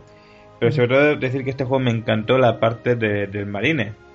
Sabemos que se divide en tres, pues la parte marine fue muy buena. La parte Predator está bien y la parte alien es un puto mareo, porque como los aliens van por el techo y por donde los salen los huevos, nunca sabes muy bien por dónde vas. Ah, ya. Eh, o sea que yo desde aquí recomiendo este Alien vs Predator de Rebellion, que yo creo que por hacer este juego tan bueno, la campaña de Marine, después vino lo de Aliens Colonial Marines, que no hicieron Sí. ellos, que hizo, que hizo Gearbox. Aliens Colonial Sí, Marines. Yo iba a hablar ahora después de Gearbox, pero empecé, claro. Sí, sí, es que, pero bueno. Y creo que poco más tengo que hablar. Si me acuerdo de algo más, lo- os interrumpiré diciendo, ah, no, yo eso también lo, lo conseguí en consola. Pero a poco First Person Shooter he jugado yo también. eh, está- Yo soy más de TPS, la verdad. Sí, bueno. Pues vámonos ya con los PCs. A ver, peceros. Se llaman vuestros peces. ¿Qué, qué habéis jugado en...? Mm, Dale tu Frank. Venga, vamos para allá. Vale, el primero. Bueno, vamos a. Como es, vamos, somos peceros, Gavers. En PC no hay generaciones, ya lo sabemos. Voy a continuar con 2005 para adelante, por, por poner una fecha. Eh, me acuerdo de haber probado el, Quake 4, ¿vale? Qué juegazo, qué juegazo el Quake 4. Me encantó, me encantó, me encantó. Me pareció brutal, en- aunque ya tenía algunas, como yo le digo, dolencias de, de esta generación, ¿no? O sea, ya sabemos, más pasillero, ya se perdía el componente perderte, como los antiguos Quake, incluso la dificultad estaba rebajada. Pero, tío, la sensación era la misma, tío. Además, mm, seguías teniendo vida en el juego, si no me equivoco. Sí, no, no había regeneración, si no, si no estoy mal yo ahora. O, o sí, yo qué sé, no me acuerdo. Pero, en fin, era un juego que, te- que tenía muy buen aspecto ya para su época. Creo que era 2005, por ahí, o 2006, si no me equivoco, ¿no? Y me gustó mucho. El Doom 3 es de esta época por aquí, pero yo no lo probé en su época, el Doom 3, lo probé más para adelante. Pero también era muy bueno, ¿eh? Ese juego era... Siempre ha sido la hostia. Que por cierto, este año el año pasado salió una edición nueva, ¿no? Del Doom 3. Doom 3 BFG Edition o algo así, ¿no? Que creo que era lo mismo, pero mejorado. Y luego eh, el Prey, ¿vale? Prey fue además el, el primer FPS de, de la 360, si yo no estoy mal ahora, o de los primeros, ¿no? Fue uno de los juegos de, de salida de la 360. Yo lo probé en PC, que por cierto les recomiendo la versión de PC. Me encantó. Ese juego para mí marcó un antes y un después en el género, ¿eh? Eh, es que es que era tan tan tan terrorífico el, el planteamiento del juego en sí, eh, tan gore, ¿no? Eh, eh, unas pedazos de armas que fusionaban tecnología humana con alienígena, ¿no? Tenías un arma que estaba que parecía que estaba viva, que era como una metralleta con tentáculos, una cosa ahí todo bonita, ¿no? Y, y en fin, un juego que tiene una historia que considero buena y muy adictivo, ¿eh? Juego corto pero adictivo. No era muy difícil, ya tenía ah, la vida, no te podían matar realmente en ese juego, los que hayan jugado lo sabrán, ¿no? Digamos que si te mataban podías resucitar disparándole a una especie de espíritus con un arco y, una, unas flechas, ¿no? Porque el protagonista es indio y esas cosas. Y yo que sé, Prey me encantó, yo desde aquí lo he recomendado muchas veces, en mi canal un análisis. Prey, tenéis que jugar a un, un buen FPS Prey, ¿no? Que además tenía puzzles tipo Portal. Y antes que Portal ya tenía portales. Por cierto, el Prey tenía portales, ¿eh? Antes que el famoso Portal. Que por cierto, otro juegazo el Portal, ¿eh? Que también recomiendo muy mucho. Un juego que es más que FPS es puzzle, ¿no? Podríamos decir un puzzle en primera persona, ¿no? Aunque bueno, llevas un arma tipo FPS. Y luego eh, Serious Sam 3, que ya es de hace un par de años. Bulletstorm, eh, otro que me ha parecido una- un punto de inflexión ¿no? en esta generación, que me ha encantado ese juego. Es un FPS mata-mata, pero tipo arcade, ¿no? De hacerte puntos, a ver si matando con estilo, que me parece un juego además de hilarante, me parece increíble. Y Borderlands, que fusiona eh, FPS con cosas RPG, ¿no? Con una, subes niveles, tienes más de un millón de armas aleatorias diferentes. Eh, parece un juego inmenso para jugar con un amigo, más de 100 horas le he echado yo ese juego. Al 2 también, ¿no? Que por cierto otro grande de- del año pasado. Y poquito más, eh, por no marear mucho más la perdiz, le paso el turno a Gaber. Pues bueno, pues vamos, yo voy a ser como tú, Frank. Como aquí no tenemos generaciones, voy a seguir más o menos donde lo dejé, ¿sabes? Eh, Y entonces, bueno, voy a, ver con un, voy a seguir con un clásico típico, tópico, que es el Battlefield 2, que le echado un millón de horas online. Ese juego no tiene campaña ni, ni, ni nada, ese es online solo. Y, y vamos, lo he jugado con colegas. También coincidí con colegas físicos, o sea, me refiero a gente de aquí cercana que lo jugaba.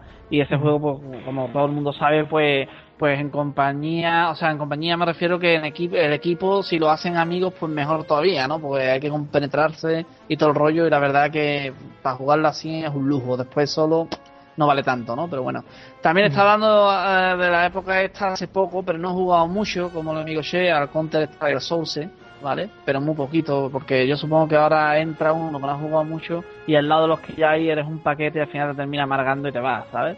O sea, si el juego tuviera, digo yo, un modo campañita así, que tú te entrenas o todo el rollo, pero entras a saco ahí el multijugador y te das la, la, la de hostia y la de Dios y te, y te vas escardado una otra vez, tú dices, mira, yo te doy a los juegos aquí, que le den por culo, me voy a jugar Tetris, ¿sabes? Hombre, siempre puedes jugar Y- primero con bots. Sí, pero tú sabes, si tienes un- una campaña, pues te, te motivas más a conseguir esto, a hacer lo otro. Pero así jugar solo matar por matar, aunque sean boss, no, no sé, yo no le veo la chispa, ¿sabes? A mí con... eh, en la época que hemos estado hablando del Unreal y todo eso, pues sí, porque era lo que había, pero ahora ya, no sé, no lo veo jugar modo multijugador con bots, no sé, no lo veo. Además que la IA, no sé qué tal será, pero yo veo la IA antigua mucho mejor que los de ahora.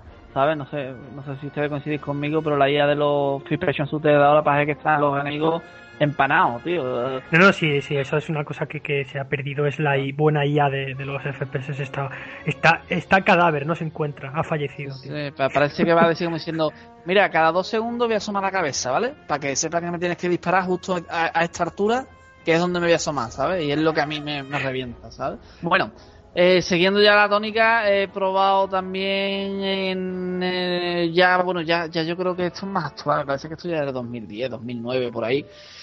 Me lo compré porque me lo habían recomendado en PC, eh, lo hay también en consola, pero bueno, esto ya sabéis, los Shooters de PC, pues PC, ¿no?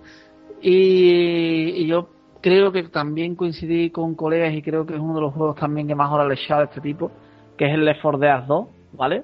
Que, que bueno, es un cooperativo, ya sabéis, también de zombies y eso, y, y dedicar al punto A, al punto, del punto A al punto B con los colegas, ¿no? Sobreviviendo y eso, y también a lo mejor jugar con colegas que conozcan, ¿no? Por lo menos que te hables por- con ellos y, tío, cúrame que estoy aquí, ¿dónde está? Los busca por ahí, por todo el campo, donde sea. Está muy Sí. bien, está- a, mí, a mí me gustó ese juego, pero en, en el sentido de jugarlo con colegas, ¿sabes? Si te metes solo ahí con Giri, va cada uno a su bola y, y no, no es igual, ¿sabes?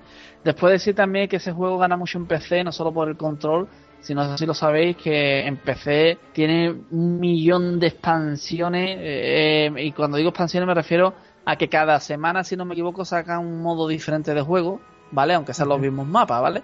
Gratuito. Sin embargo, todas las expansiones oficiales que salieron para este juego en PC gratis, las que sacaron para Xbox 360, eh, había que pagarlas, ¿sabes? Ajá. O sea, que hay una diferencia que de hecho Valve eh, lo dijo. Dice, oye, que sepáis que nosotros no estamos cobrando las expansiones, que es Microsoft la que las cobra, ¿sabes? Hay un detalle para que lo tengáis en cuenta, que las expansiones que se cobran en Microsoft no son por culpa de los desarrollos del juego, sino por culpa de ellos, ¿sabes? Bueno, después el juego que jugué también, el Borderlands, que ha mencionado aquí Fran Friki, también un juegazo, lo que pasa es que no lo, he juegazo. No lo he podido terminar del todo porque mi PC va a trompicones, tú sabes que un Full Passion Suit a trompicones es lo peor que hay, te, te Cuando marea, ya- te- en ese juego que necesitas apuntar de cojones. eh. Claro, Cuando claro. tengas el PC a punto a ver, le echamos un, un online al Borderlands. Sí, sí. Uno de los últimos que jugué que me terminé, ¿vale? Que esto es un pasote, esto es un mundo abierto mezclado con RPG también, Sambo, como lo quiera llamar la gente, yo que sé, pero Free Passion Shooter, es el Star que con la expansión Call of o, o Priyat, no sé si lo conocéis. El ¿vale? Stalker, sí, sí. Stalker se llama así. No me, no, gustó, ah, no, no me gustó a mí el Stalker, tío. A mí lo que no me gustó de ese juego, ¿tú sabes lo que es? Eh, el movimiento del personaje, ¿sabes? A mí lo que no me gusta es, es que sea tan enrevesado, tío. Es que es un FPS muy, muy complicado para mí. Me resulta muy complicado. Es muy lento, es muy lento. Sí. Y, y aparte de eso, vas moviéndote y, y- y andando, eh, digamos que tu punto de mira, eh, vas como si fueras andando en verdad, vas subiendo y bajando de izquierda a derecha, pero sobre exagerado, tío. Llega un momento en que te mareas, tío. ¿Sabes? Es que, Porque Gabe, es claro, Tú sabes que yo soy de FPS, pero de, de serio, tipo Serious Sam. Sí, claro, sí, sí, claro. Y por último, uno que, que, que le he echado vistazo, que todavía no termino, ya este es el último que digo, ya no retengo más. Es uno que yo no sé si Fran Friki la ha jugado y se la ha pasado o no la ha llegado a jugar, que lo tengo pendiente. Mucha gente habla bien de él, otro mal. Yo lo he empezado a jugar para tantearlo, pero bueno, lo, lo terminaré, solo para que la gente lo comente y eso. Que es el Metro 2033. No sé si la habéis. A mí no me gustó el juego, no me gustó. No te gustó. La has jugado, ¿no? También, ¿no? Sí, sí, he jugado un buen rato y no me gustó. ¿no? Te ha gustado. Pues ahí lo tengo pendiente también, pero lo empecé y no. para ver cómo era y eso y ya está, pero no lo he terminado. Y ya está, que yo recuerde ya esa es la historia así por encima de mi First Passion Shooter. Mm. Yo todavía tengo más por ahí, pero ¿tienes tú alguno, che? No, yo prácticamente ya no tengo ningún. Ah, yo ya, eh, al cabo en un minuto no, no me voy a enrollar. Voy a recomendar dos o tres que han pasado desapercibidos, ¿vale? Pero que están muy bien. Wolfenstein 2009, el último Wolfenstein que salió. Eso es un juegaco, tío. El modo aventura es más de 15 horas, ¿eh? O sea, increíble. Joder. Y, y- y además que, que matas nazis con mega, con mega armas futuristas, ¿no? Es una mezcla entre nazis y poderes ocultos de estos de, de los Illuminati y cosas, y cosas alienígenas, arte- artefactos alien y no sé, tío, es la hostia. Es un juego que, que, que es que hay que, hay que jugarlo. Wolfenstein 2009 es algo pasillero, pero tiene side quest por medio, como el Golden Eye, una cosa por el estilo, ¿no? Está muy bien, yo lo, lo recomiendo. Además, no, no solo te tienes que ceñir a seguir recto, eh, te puedes salir de, de- de la ruta y encontrar una misión, ¿no? Está muy bien. Y luego el uno que se llama Time Shift, ¿lo conocéis? El Time Shift. ¿Os Sí, yo de- sí, sí, de oídas y eso, pero no Sí, sí, Vale. sé, sé cuál dices, sí. Es muy bueno el Time Shift. Eres un tío que tiene un mega traje, un super traje, que, que puede ralentizar el tiempo, a, a- a adelantarlo o congelarlo, ¿no? Tienes los tres, los tres tipos de, de, de, digamos, de interacción. Lo bonito del juego es que los tienes que usar para resolver algunos puzzles, ¿eh? Lo cual está chulo, ¿no? Y es un juego muy largo también. Más de 10 horas, ¿eh? Está bien, está bien el juego. No es muy difícil, pero está chulo, ¿no? Y, y eso se sacaría un poco del FEAR este, que también que recomiendo, FIAR, ¿no? El de miedo, el FEAR 1, que es tremendo. Me he pegado unos sustos yo con ese juego, que no lo sabéis bien. Luego ya se va volviendo algo más de acción, ¿no? Al final del juego ya más de acción, pero al principio son unos sustos que dicen, me cago en la hostia, no te los esperas, ¿no? Está muy bien ese. Y se me están olvidando 500, pero es lo que... Bueno, lo típico, ¿no? Después ya cuando pasa el plan dices, hostia, puede haber dicho esto, hostia, puede haber Sí, dicho sí, lo otro. Vale, por decirlo, el, el Nitro Family, que es del año 2004, doble arma, un cachondeo puro tipo Sirusan y ya. ¡Hala! que luego me quedo con el Se remordimiento. acabó, ¿no? Sí, sí. Por cierto, una cosa que, que me acabo de pensar ahora que también he jugado yo es al, al Fallout 3, pero no es un Ah. first person shooter convencional, tiene mu- mucho de RPG, ¿sabes? Así que... Pero bueno, me, me gustó bastante. Es un, encima de la ambientación que tiene, es pues apocalíptico, mundo abierto, me, me gustó bastante. Y bueno, creo que ya hasta aquí nuestra sección de, de First Person Shooter. Esperamos que os hayáis podido apuntar muchos juegos que probar, muchos títulos. No, no por mi parte, sino por estos dos caballeros que están aquí, que, que lo han hecho muy bien. Ah, y por cierto, ratón, teclado, FPS, yo no digo nada más. Bueno, ya sabes que yo soy más de, de mando en ese género, pero porque no, no Pero va a haber más, ya aquí somos dos a uno. ¿eh? Sí, ya. Sí, sí, yo, yo ya te digo que yo he intentado jugar FPS en consolas y, y imposible. De hecho, a los antiguos que he mencionado eh, ya había escuchado que o porque son exclusivos o porque en ese momento no tenía PC. Pero si no, Ajá. paso. Cada uno que juegue como pueda. ¿no? Sí, sí. Pues sí, yo también creo que, que sí, que será seguramente el, el mejor modo de jugar. Yo simplemente es que no, no me acostumbro. Yo tengo la mano muy, muy movida. No sé por qué. Eh, en fin, eh, hasta aquí el tema de hoy. De nuevo, disculparnos por lo de los males de la industria. Y nos vamos al tema individual de esta semana que me toca a mí. Y vamos con. Vámonos al país de nunca jamás.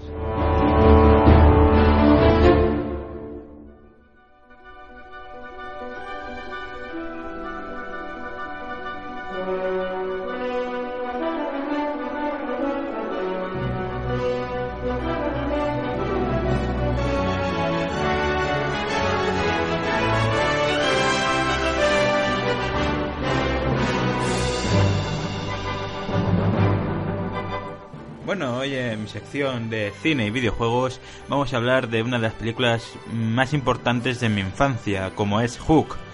Eh, para mucha gente ya lo sabrá, Hook es una especie de secuela de Peter Pan, en la cual pues vemos a un Peter, Peter Banning eh, más concretamente, el cual es un hombre de negocios bastante, bastante poco ligado con su familia. O sea, puede, eh, hace más bromas, a lo mejor en el trabajo, que, que en su propia casa con sus hijos. No, no le gustan las bromas, los juegos que, que se traen a veces, aunque les quiere. Ha perdido parte de su niñez, por decirlo de alguna forma. Entonces, un día, en una cena de negocios, mientras está allí, eh, cuando vuelve de ella, ve que han secuestrado a sus hijos. Y el secuestrador se hace llamar el capitán Garcio. Pronto, eh, una, de, una vieja amiga suya, llamada Wendy, le confiesa que el libro que leía de pequeño, Peter Pan, está basado en su propia en su propia historia. En principio no se lo cree, pero bueno, eh, posteriores acontecimientos que van pasando en la película, veremos eh, si cuánta parte tiene razón Wendy en, en lo que ha dicho. Habrá gente que dirá, bueno, no sé por qué reacciones así. Quiero decir, no sé por qué la cuentas así, como diciendo como que nadie conoce esta película, cuando seguramente mucha gente la conocerá. Ya sabemos que a lo mejor hay padres con hijos escuchando este programa y a lo mejor el hijo aún no ha visto Hook. Así que yo invito desde aquí que, que la pongan a sus hijos y, y que la disfruten porque es una película que yo creo que a día de hoy aún se disfruta mucho. Decir que el reparto de esta película, de 1991, eh, son Robin Williams como Peter Banning, Dustin Hoffman como el Capitán Garcio, Julia Roberts como Campanilla, y tenemos a Bob Hopkins como el señor Smith. Eh, y a mucha gente le sonará Bob Hopkins por haber interpretado también a Mario en la película de Super Mario Bros. Y como no, esta película está dirigida por, por Steven Spielberg, un gran director de- del cine, vamos, es impresionante su, filmo- su filmografía. Bien, ¿y por qué estamos hablando de Hook? Pues estamos hablando de Hook porque a la vez que salió la película, salieron los típicos juegos de promoción. Y tenemos que hablar que Hook lo tiene de todo, hasta la mayor bazofia como hasta grandes juegos. Vamos a repasar sus títulos.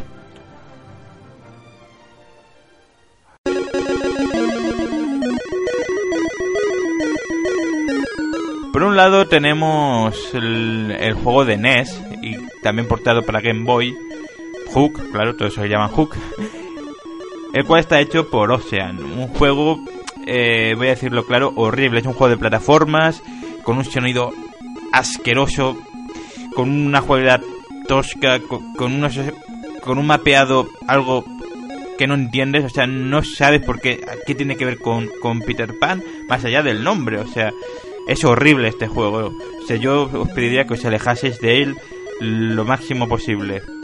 Hook de NES y Game Boy, no los toquéis. Después me gustaría hablar de, del juego de Amiga. En Amiga también salió un Hook. Ahora estamos hablando de una aventura gráfica que no he llegado a probar, eh, pero según he leído, es una aventura gráfica muy sencilla, muy lineal y con unos puzzles que no llegan a estar todo lo bien que podrían haber llegado a estar. O sea, según he leído, porque no he podido probar este juego, es un juego hecho como en plan rápido, en plan, en plan para aprovechar el tirón de, de la película. Y no le sale un buen producto. Así que, bueno, ya decís vosotros si probarlos o no. Y si alguien me dice que es un buen producto en comentarios, yo en el siguiente programa diré, pues mira, esta persona me ha dicho que me he equivocado al, al hablar de este juego y que es mejor de lo que yo digo. Pero bueno, vamos a pasar ya a los siguientes juegos. Eh, ahora estamos hablando de las versiones de Super Nintendo y Mega Drive que también tuvieron pues sus versiones en Game Gear y Master System. O sea, este juego está tanto para 8 bits como para 16 bits.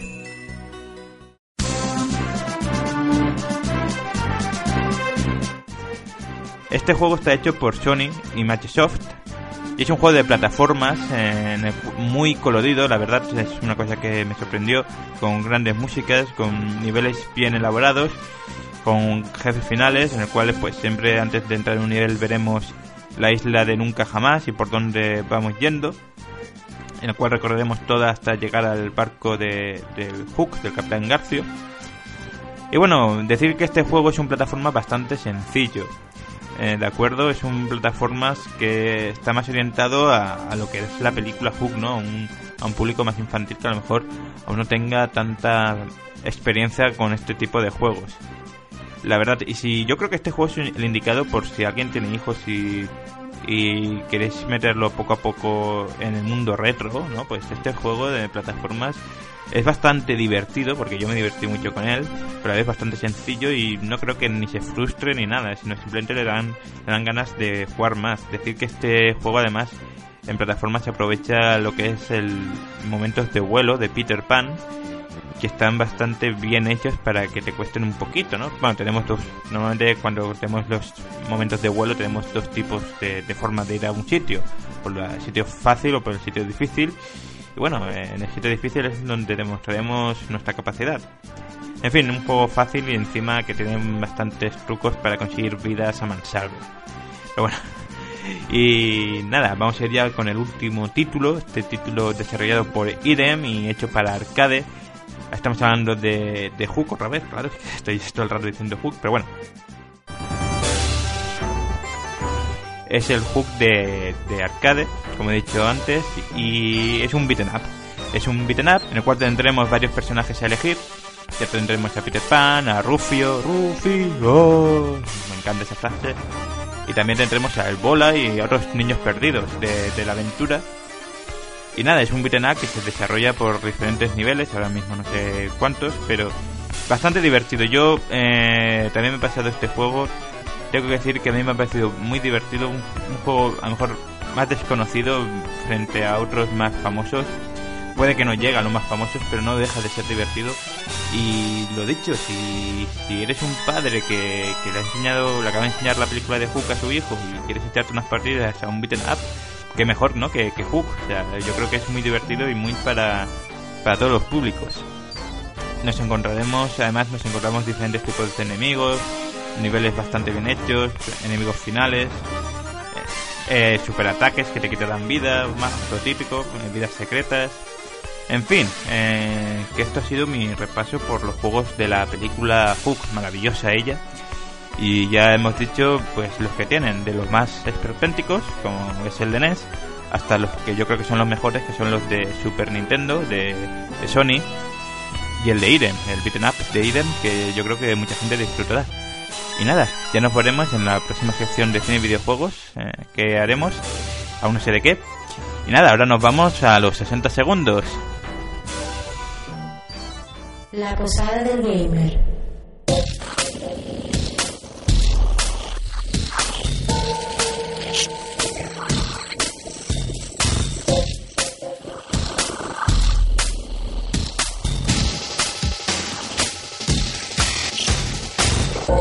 Hola, y ya hemos vuelto de cine y videojuegos.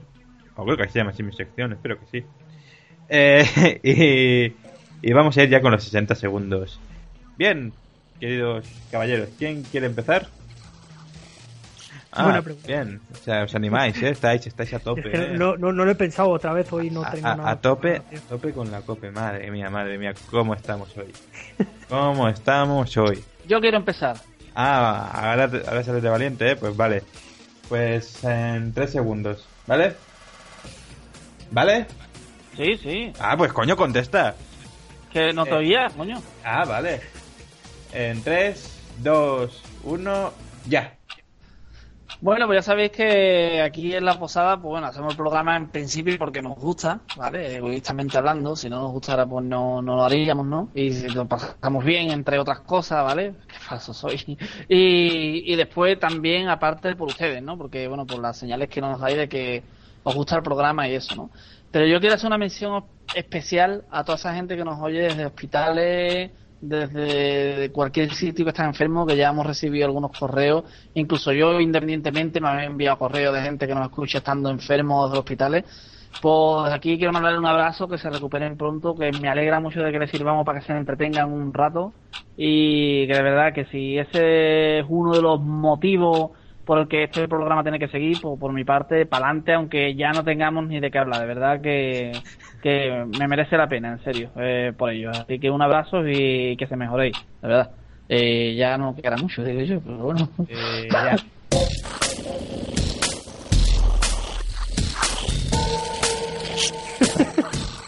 Espérate, espérate, vale, vale, vale. Muy bien, pues oye, también sí, porque nos Sí. recibimos un comentario en el, en el iBox. Pues nada, un fuerte abrazo, amigos, y que os recuperéis pronto. Y sobre todo, si os podemos arrancar unas sonrisas, como ha dicho Gabe, pues aquí estamos. ¿Os podéis creer que hace un segundo sabía que, de qué quería hacer los 60 segundos y se me ha ido? O A sea, al revés, yo no sabía de qué hacerlo y se me ha venido en la cabeza esto. Digo, hostia, pues mira, para saludar a la gente. Mira, yo voy a hacer como Pep, y como en la mesa tengo una PSP, pues ya sé de qué voy a hablar. tío, pero es que me ha dejado esto trastornado, en plan... ¿Eh? ¿Pero por qué? Ah, vale, vale, ya sé de qué voy a hablar, así que... mm, ¿Te importa que vaya yo antes, Fran? sí, sin problema. Vale, pues me cronometro yo mismo, ¿vale? No me importa, no, no me importa. vale. ¿Me cronometro yo o me cronometráis vosotros? ¿Os fiáis de Yo mí? no tengo cronómetro, tío. Vamos. A ver, yo... A ver, si queréis os paso yo... Skype, Te puedo cronometrar con, la, con el tiempo que sale en el Skype de la llamada. Mira, eh, eh, si paso esto... Oye, el... el, el Gavers... Espérate, ¿Gavers? Gabers. ¡Ey! ¿Qué ha petado? Perdón. Ah, te has petado, Ah. vale. Nada, que. Nada, ahí está el cronómetro. Quien me quiera cronometrar que lo haga. Que, que lo haga Fran porque yo me acabo de caer, no va a ser que me vuelva a caer, tío. Vale, vale. Venga, che. Pues en 3, 2, 1, ya. Bueno, la verdad es que no sé si estos 60 segundos ya los he hecho, pero bueno, me da igual. Me saca venir a la cabeza ahora y lo voy a hacer. Eh, creo que hay un problema en este mundo, ya sea en videojuegos, cine, literatura, no sé, lo que sea, en el cual mm, ponemos antes a la persona que hace algo que a lo que hace. Por ejemplo, por ejemplo, el Hans Zimmer va a hacer la banda sonora de, de Superman, que lo ha hecho. ¡Es la polla! Esta canción va a ser la polla, es la polla, es la polla, es la polla. Vamos a ver, si aún no has escuchado la canción, si aún no han salido nada. O sea, porque se llama Hans Zimmer ya tiene que ser la polla. ¿Te puedes esperar por lo menos a escuchar, no sé, dos notas? De decir que es la polla, que es la polla, porque Hans Zimmer... Es que si no, se lo tiene creído y el tío, cualquier mierda que haga, ya saldrás tú diciendo, es la polla, es la polla. Pero bueno, Hans, puede decir Hans Zimmer, puede decir Hideo Kojima, puede decir eh, Quentin Tarantino, ¿no? Quentin Tarantino lo que hace supuestamente es oro. Y vamos a ver, coño, vamos a ver primero la película. Y me callo. Joder, estaba muy interesante. Muy bien, pues ya está. Eh, ahí están mis 60 segundos torridos. Mucha razón, pu- pues llegas. Puede que tenga, ¿no? Mucha razón puede. A lo mejor no, pero a lo mejor... A lo mejor no, pero yo creo que sí. vale. Fran, a la de 3. Venga, va. Pues en 3, 2, 1, ya. Bueno, como habéis pillado un blanco, cabrones, pues eh, lo que tengo en la mesa es una PSP y lo que estaba jugando hace un rato era el Patapon 2. Y quería decir de Patapon 2 que es bastante más jodido que el 1, ¿vale? No, no he probado el 3 todavía, hasta que no me pase el 2. Pero he de decir que para ser un juego de 2009 tiene una dificultad muy a la antigua, como los juegos de Play 1, como juegos de 32 bits, 16 incluso.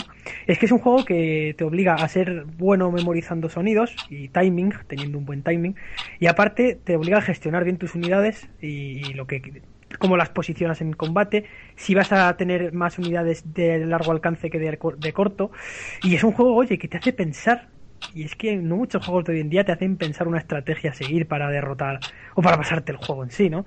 Dura el doble o el triple que otros juegos, eh, en fin, es una saga japonesa, debe ser que lo japonés todavía puede dar buen reto, no sé, debe ser. Y nada, pues desde aquí recomendar la saga Patapón que... ¡Yo! No me entendés, carajo, no me entendés. Soy tu padre.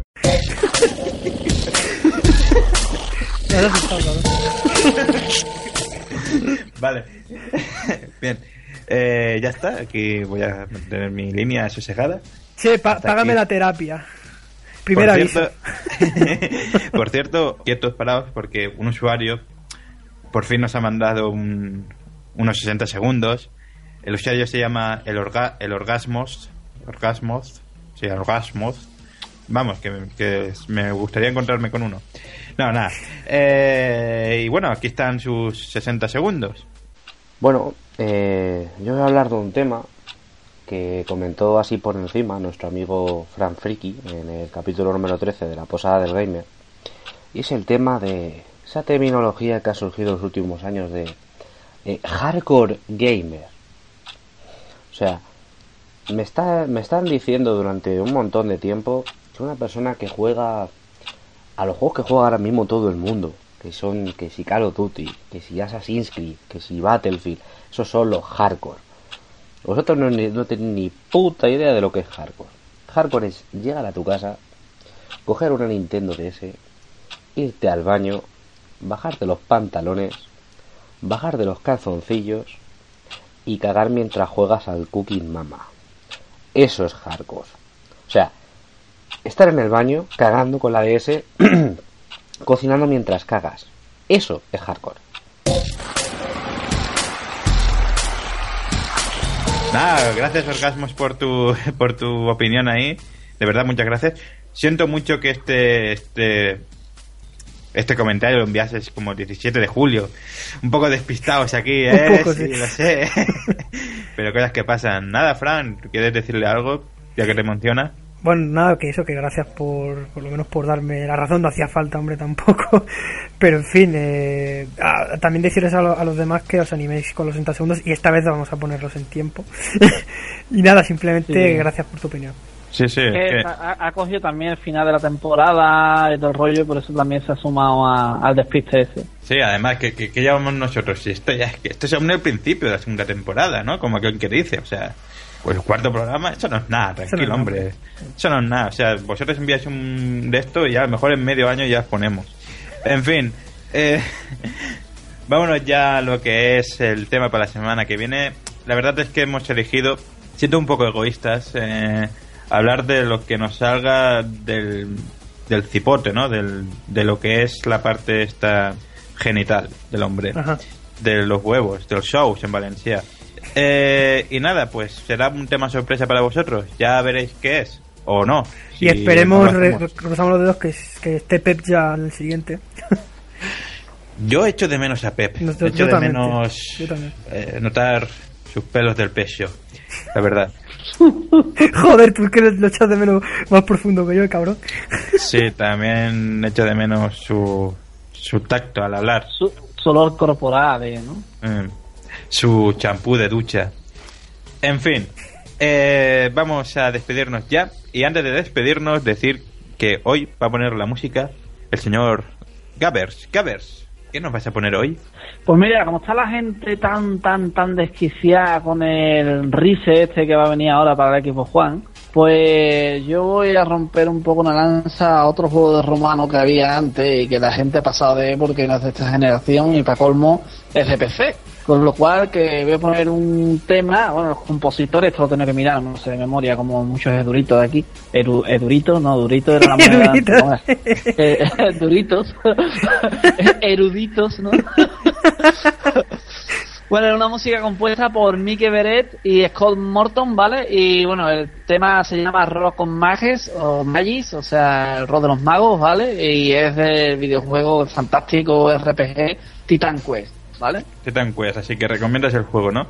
También, ya que Lo estamos. recomiendo, recomiendo. Juego de romano, RPG, o sea, guapísimo. Hombre, pues ahí vamos a darle. Yo no, porque a mí el RPG ni Infunifa, pero mucha gente seguro que sí. Eh, bien, eh, hasta aquí el programa de hoy. Espero que lo hayáis disfrutado. De nuevo, aunque sea muy insistente, disculparnos por lo de los males de los videojuegos. De verdad que lo intentamos, pero mm, no supimos darle el toque adecuado. Lo volveremos a intentar, os lo prometemos. Y nada, os dejamos con esta música elegida por Gabbers, de ese juego llamado Titan Quest. Lo he hecho bien. Eh, y nada, hasta aquí el programa. Adiós. Hasta luego. Hasta luego. Eduritos, Mato. eduritos.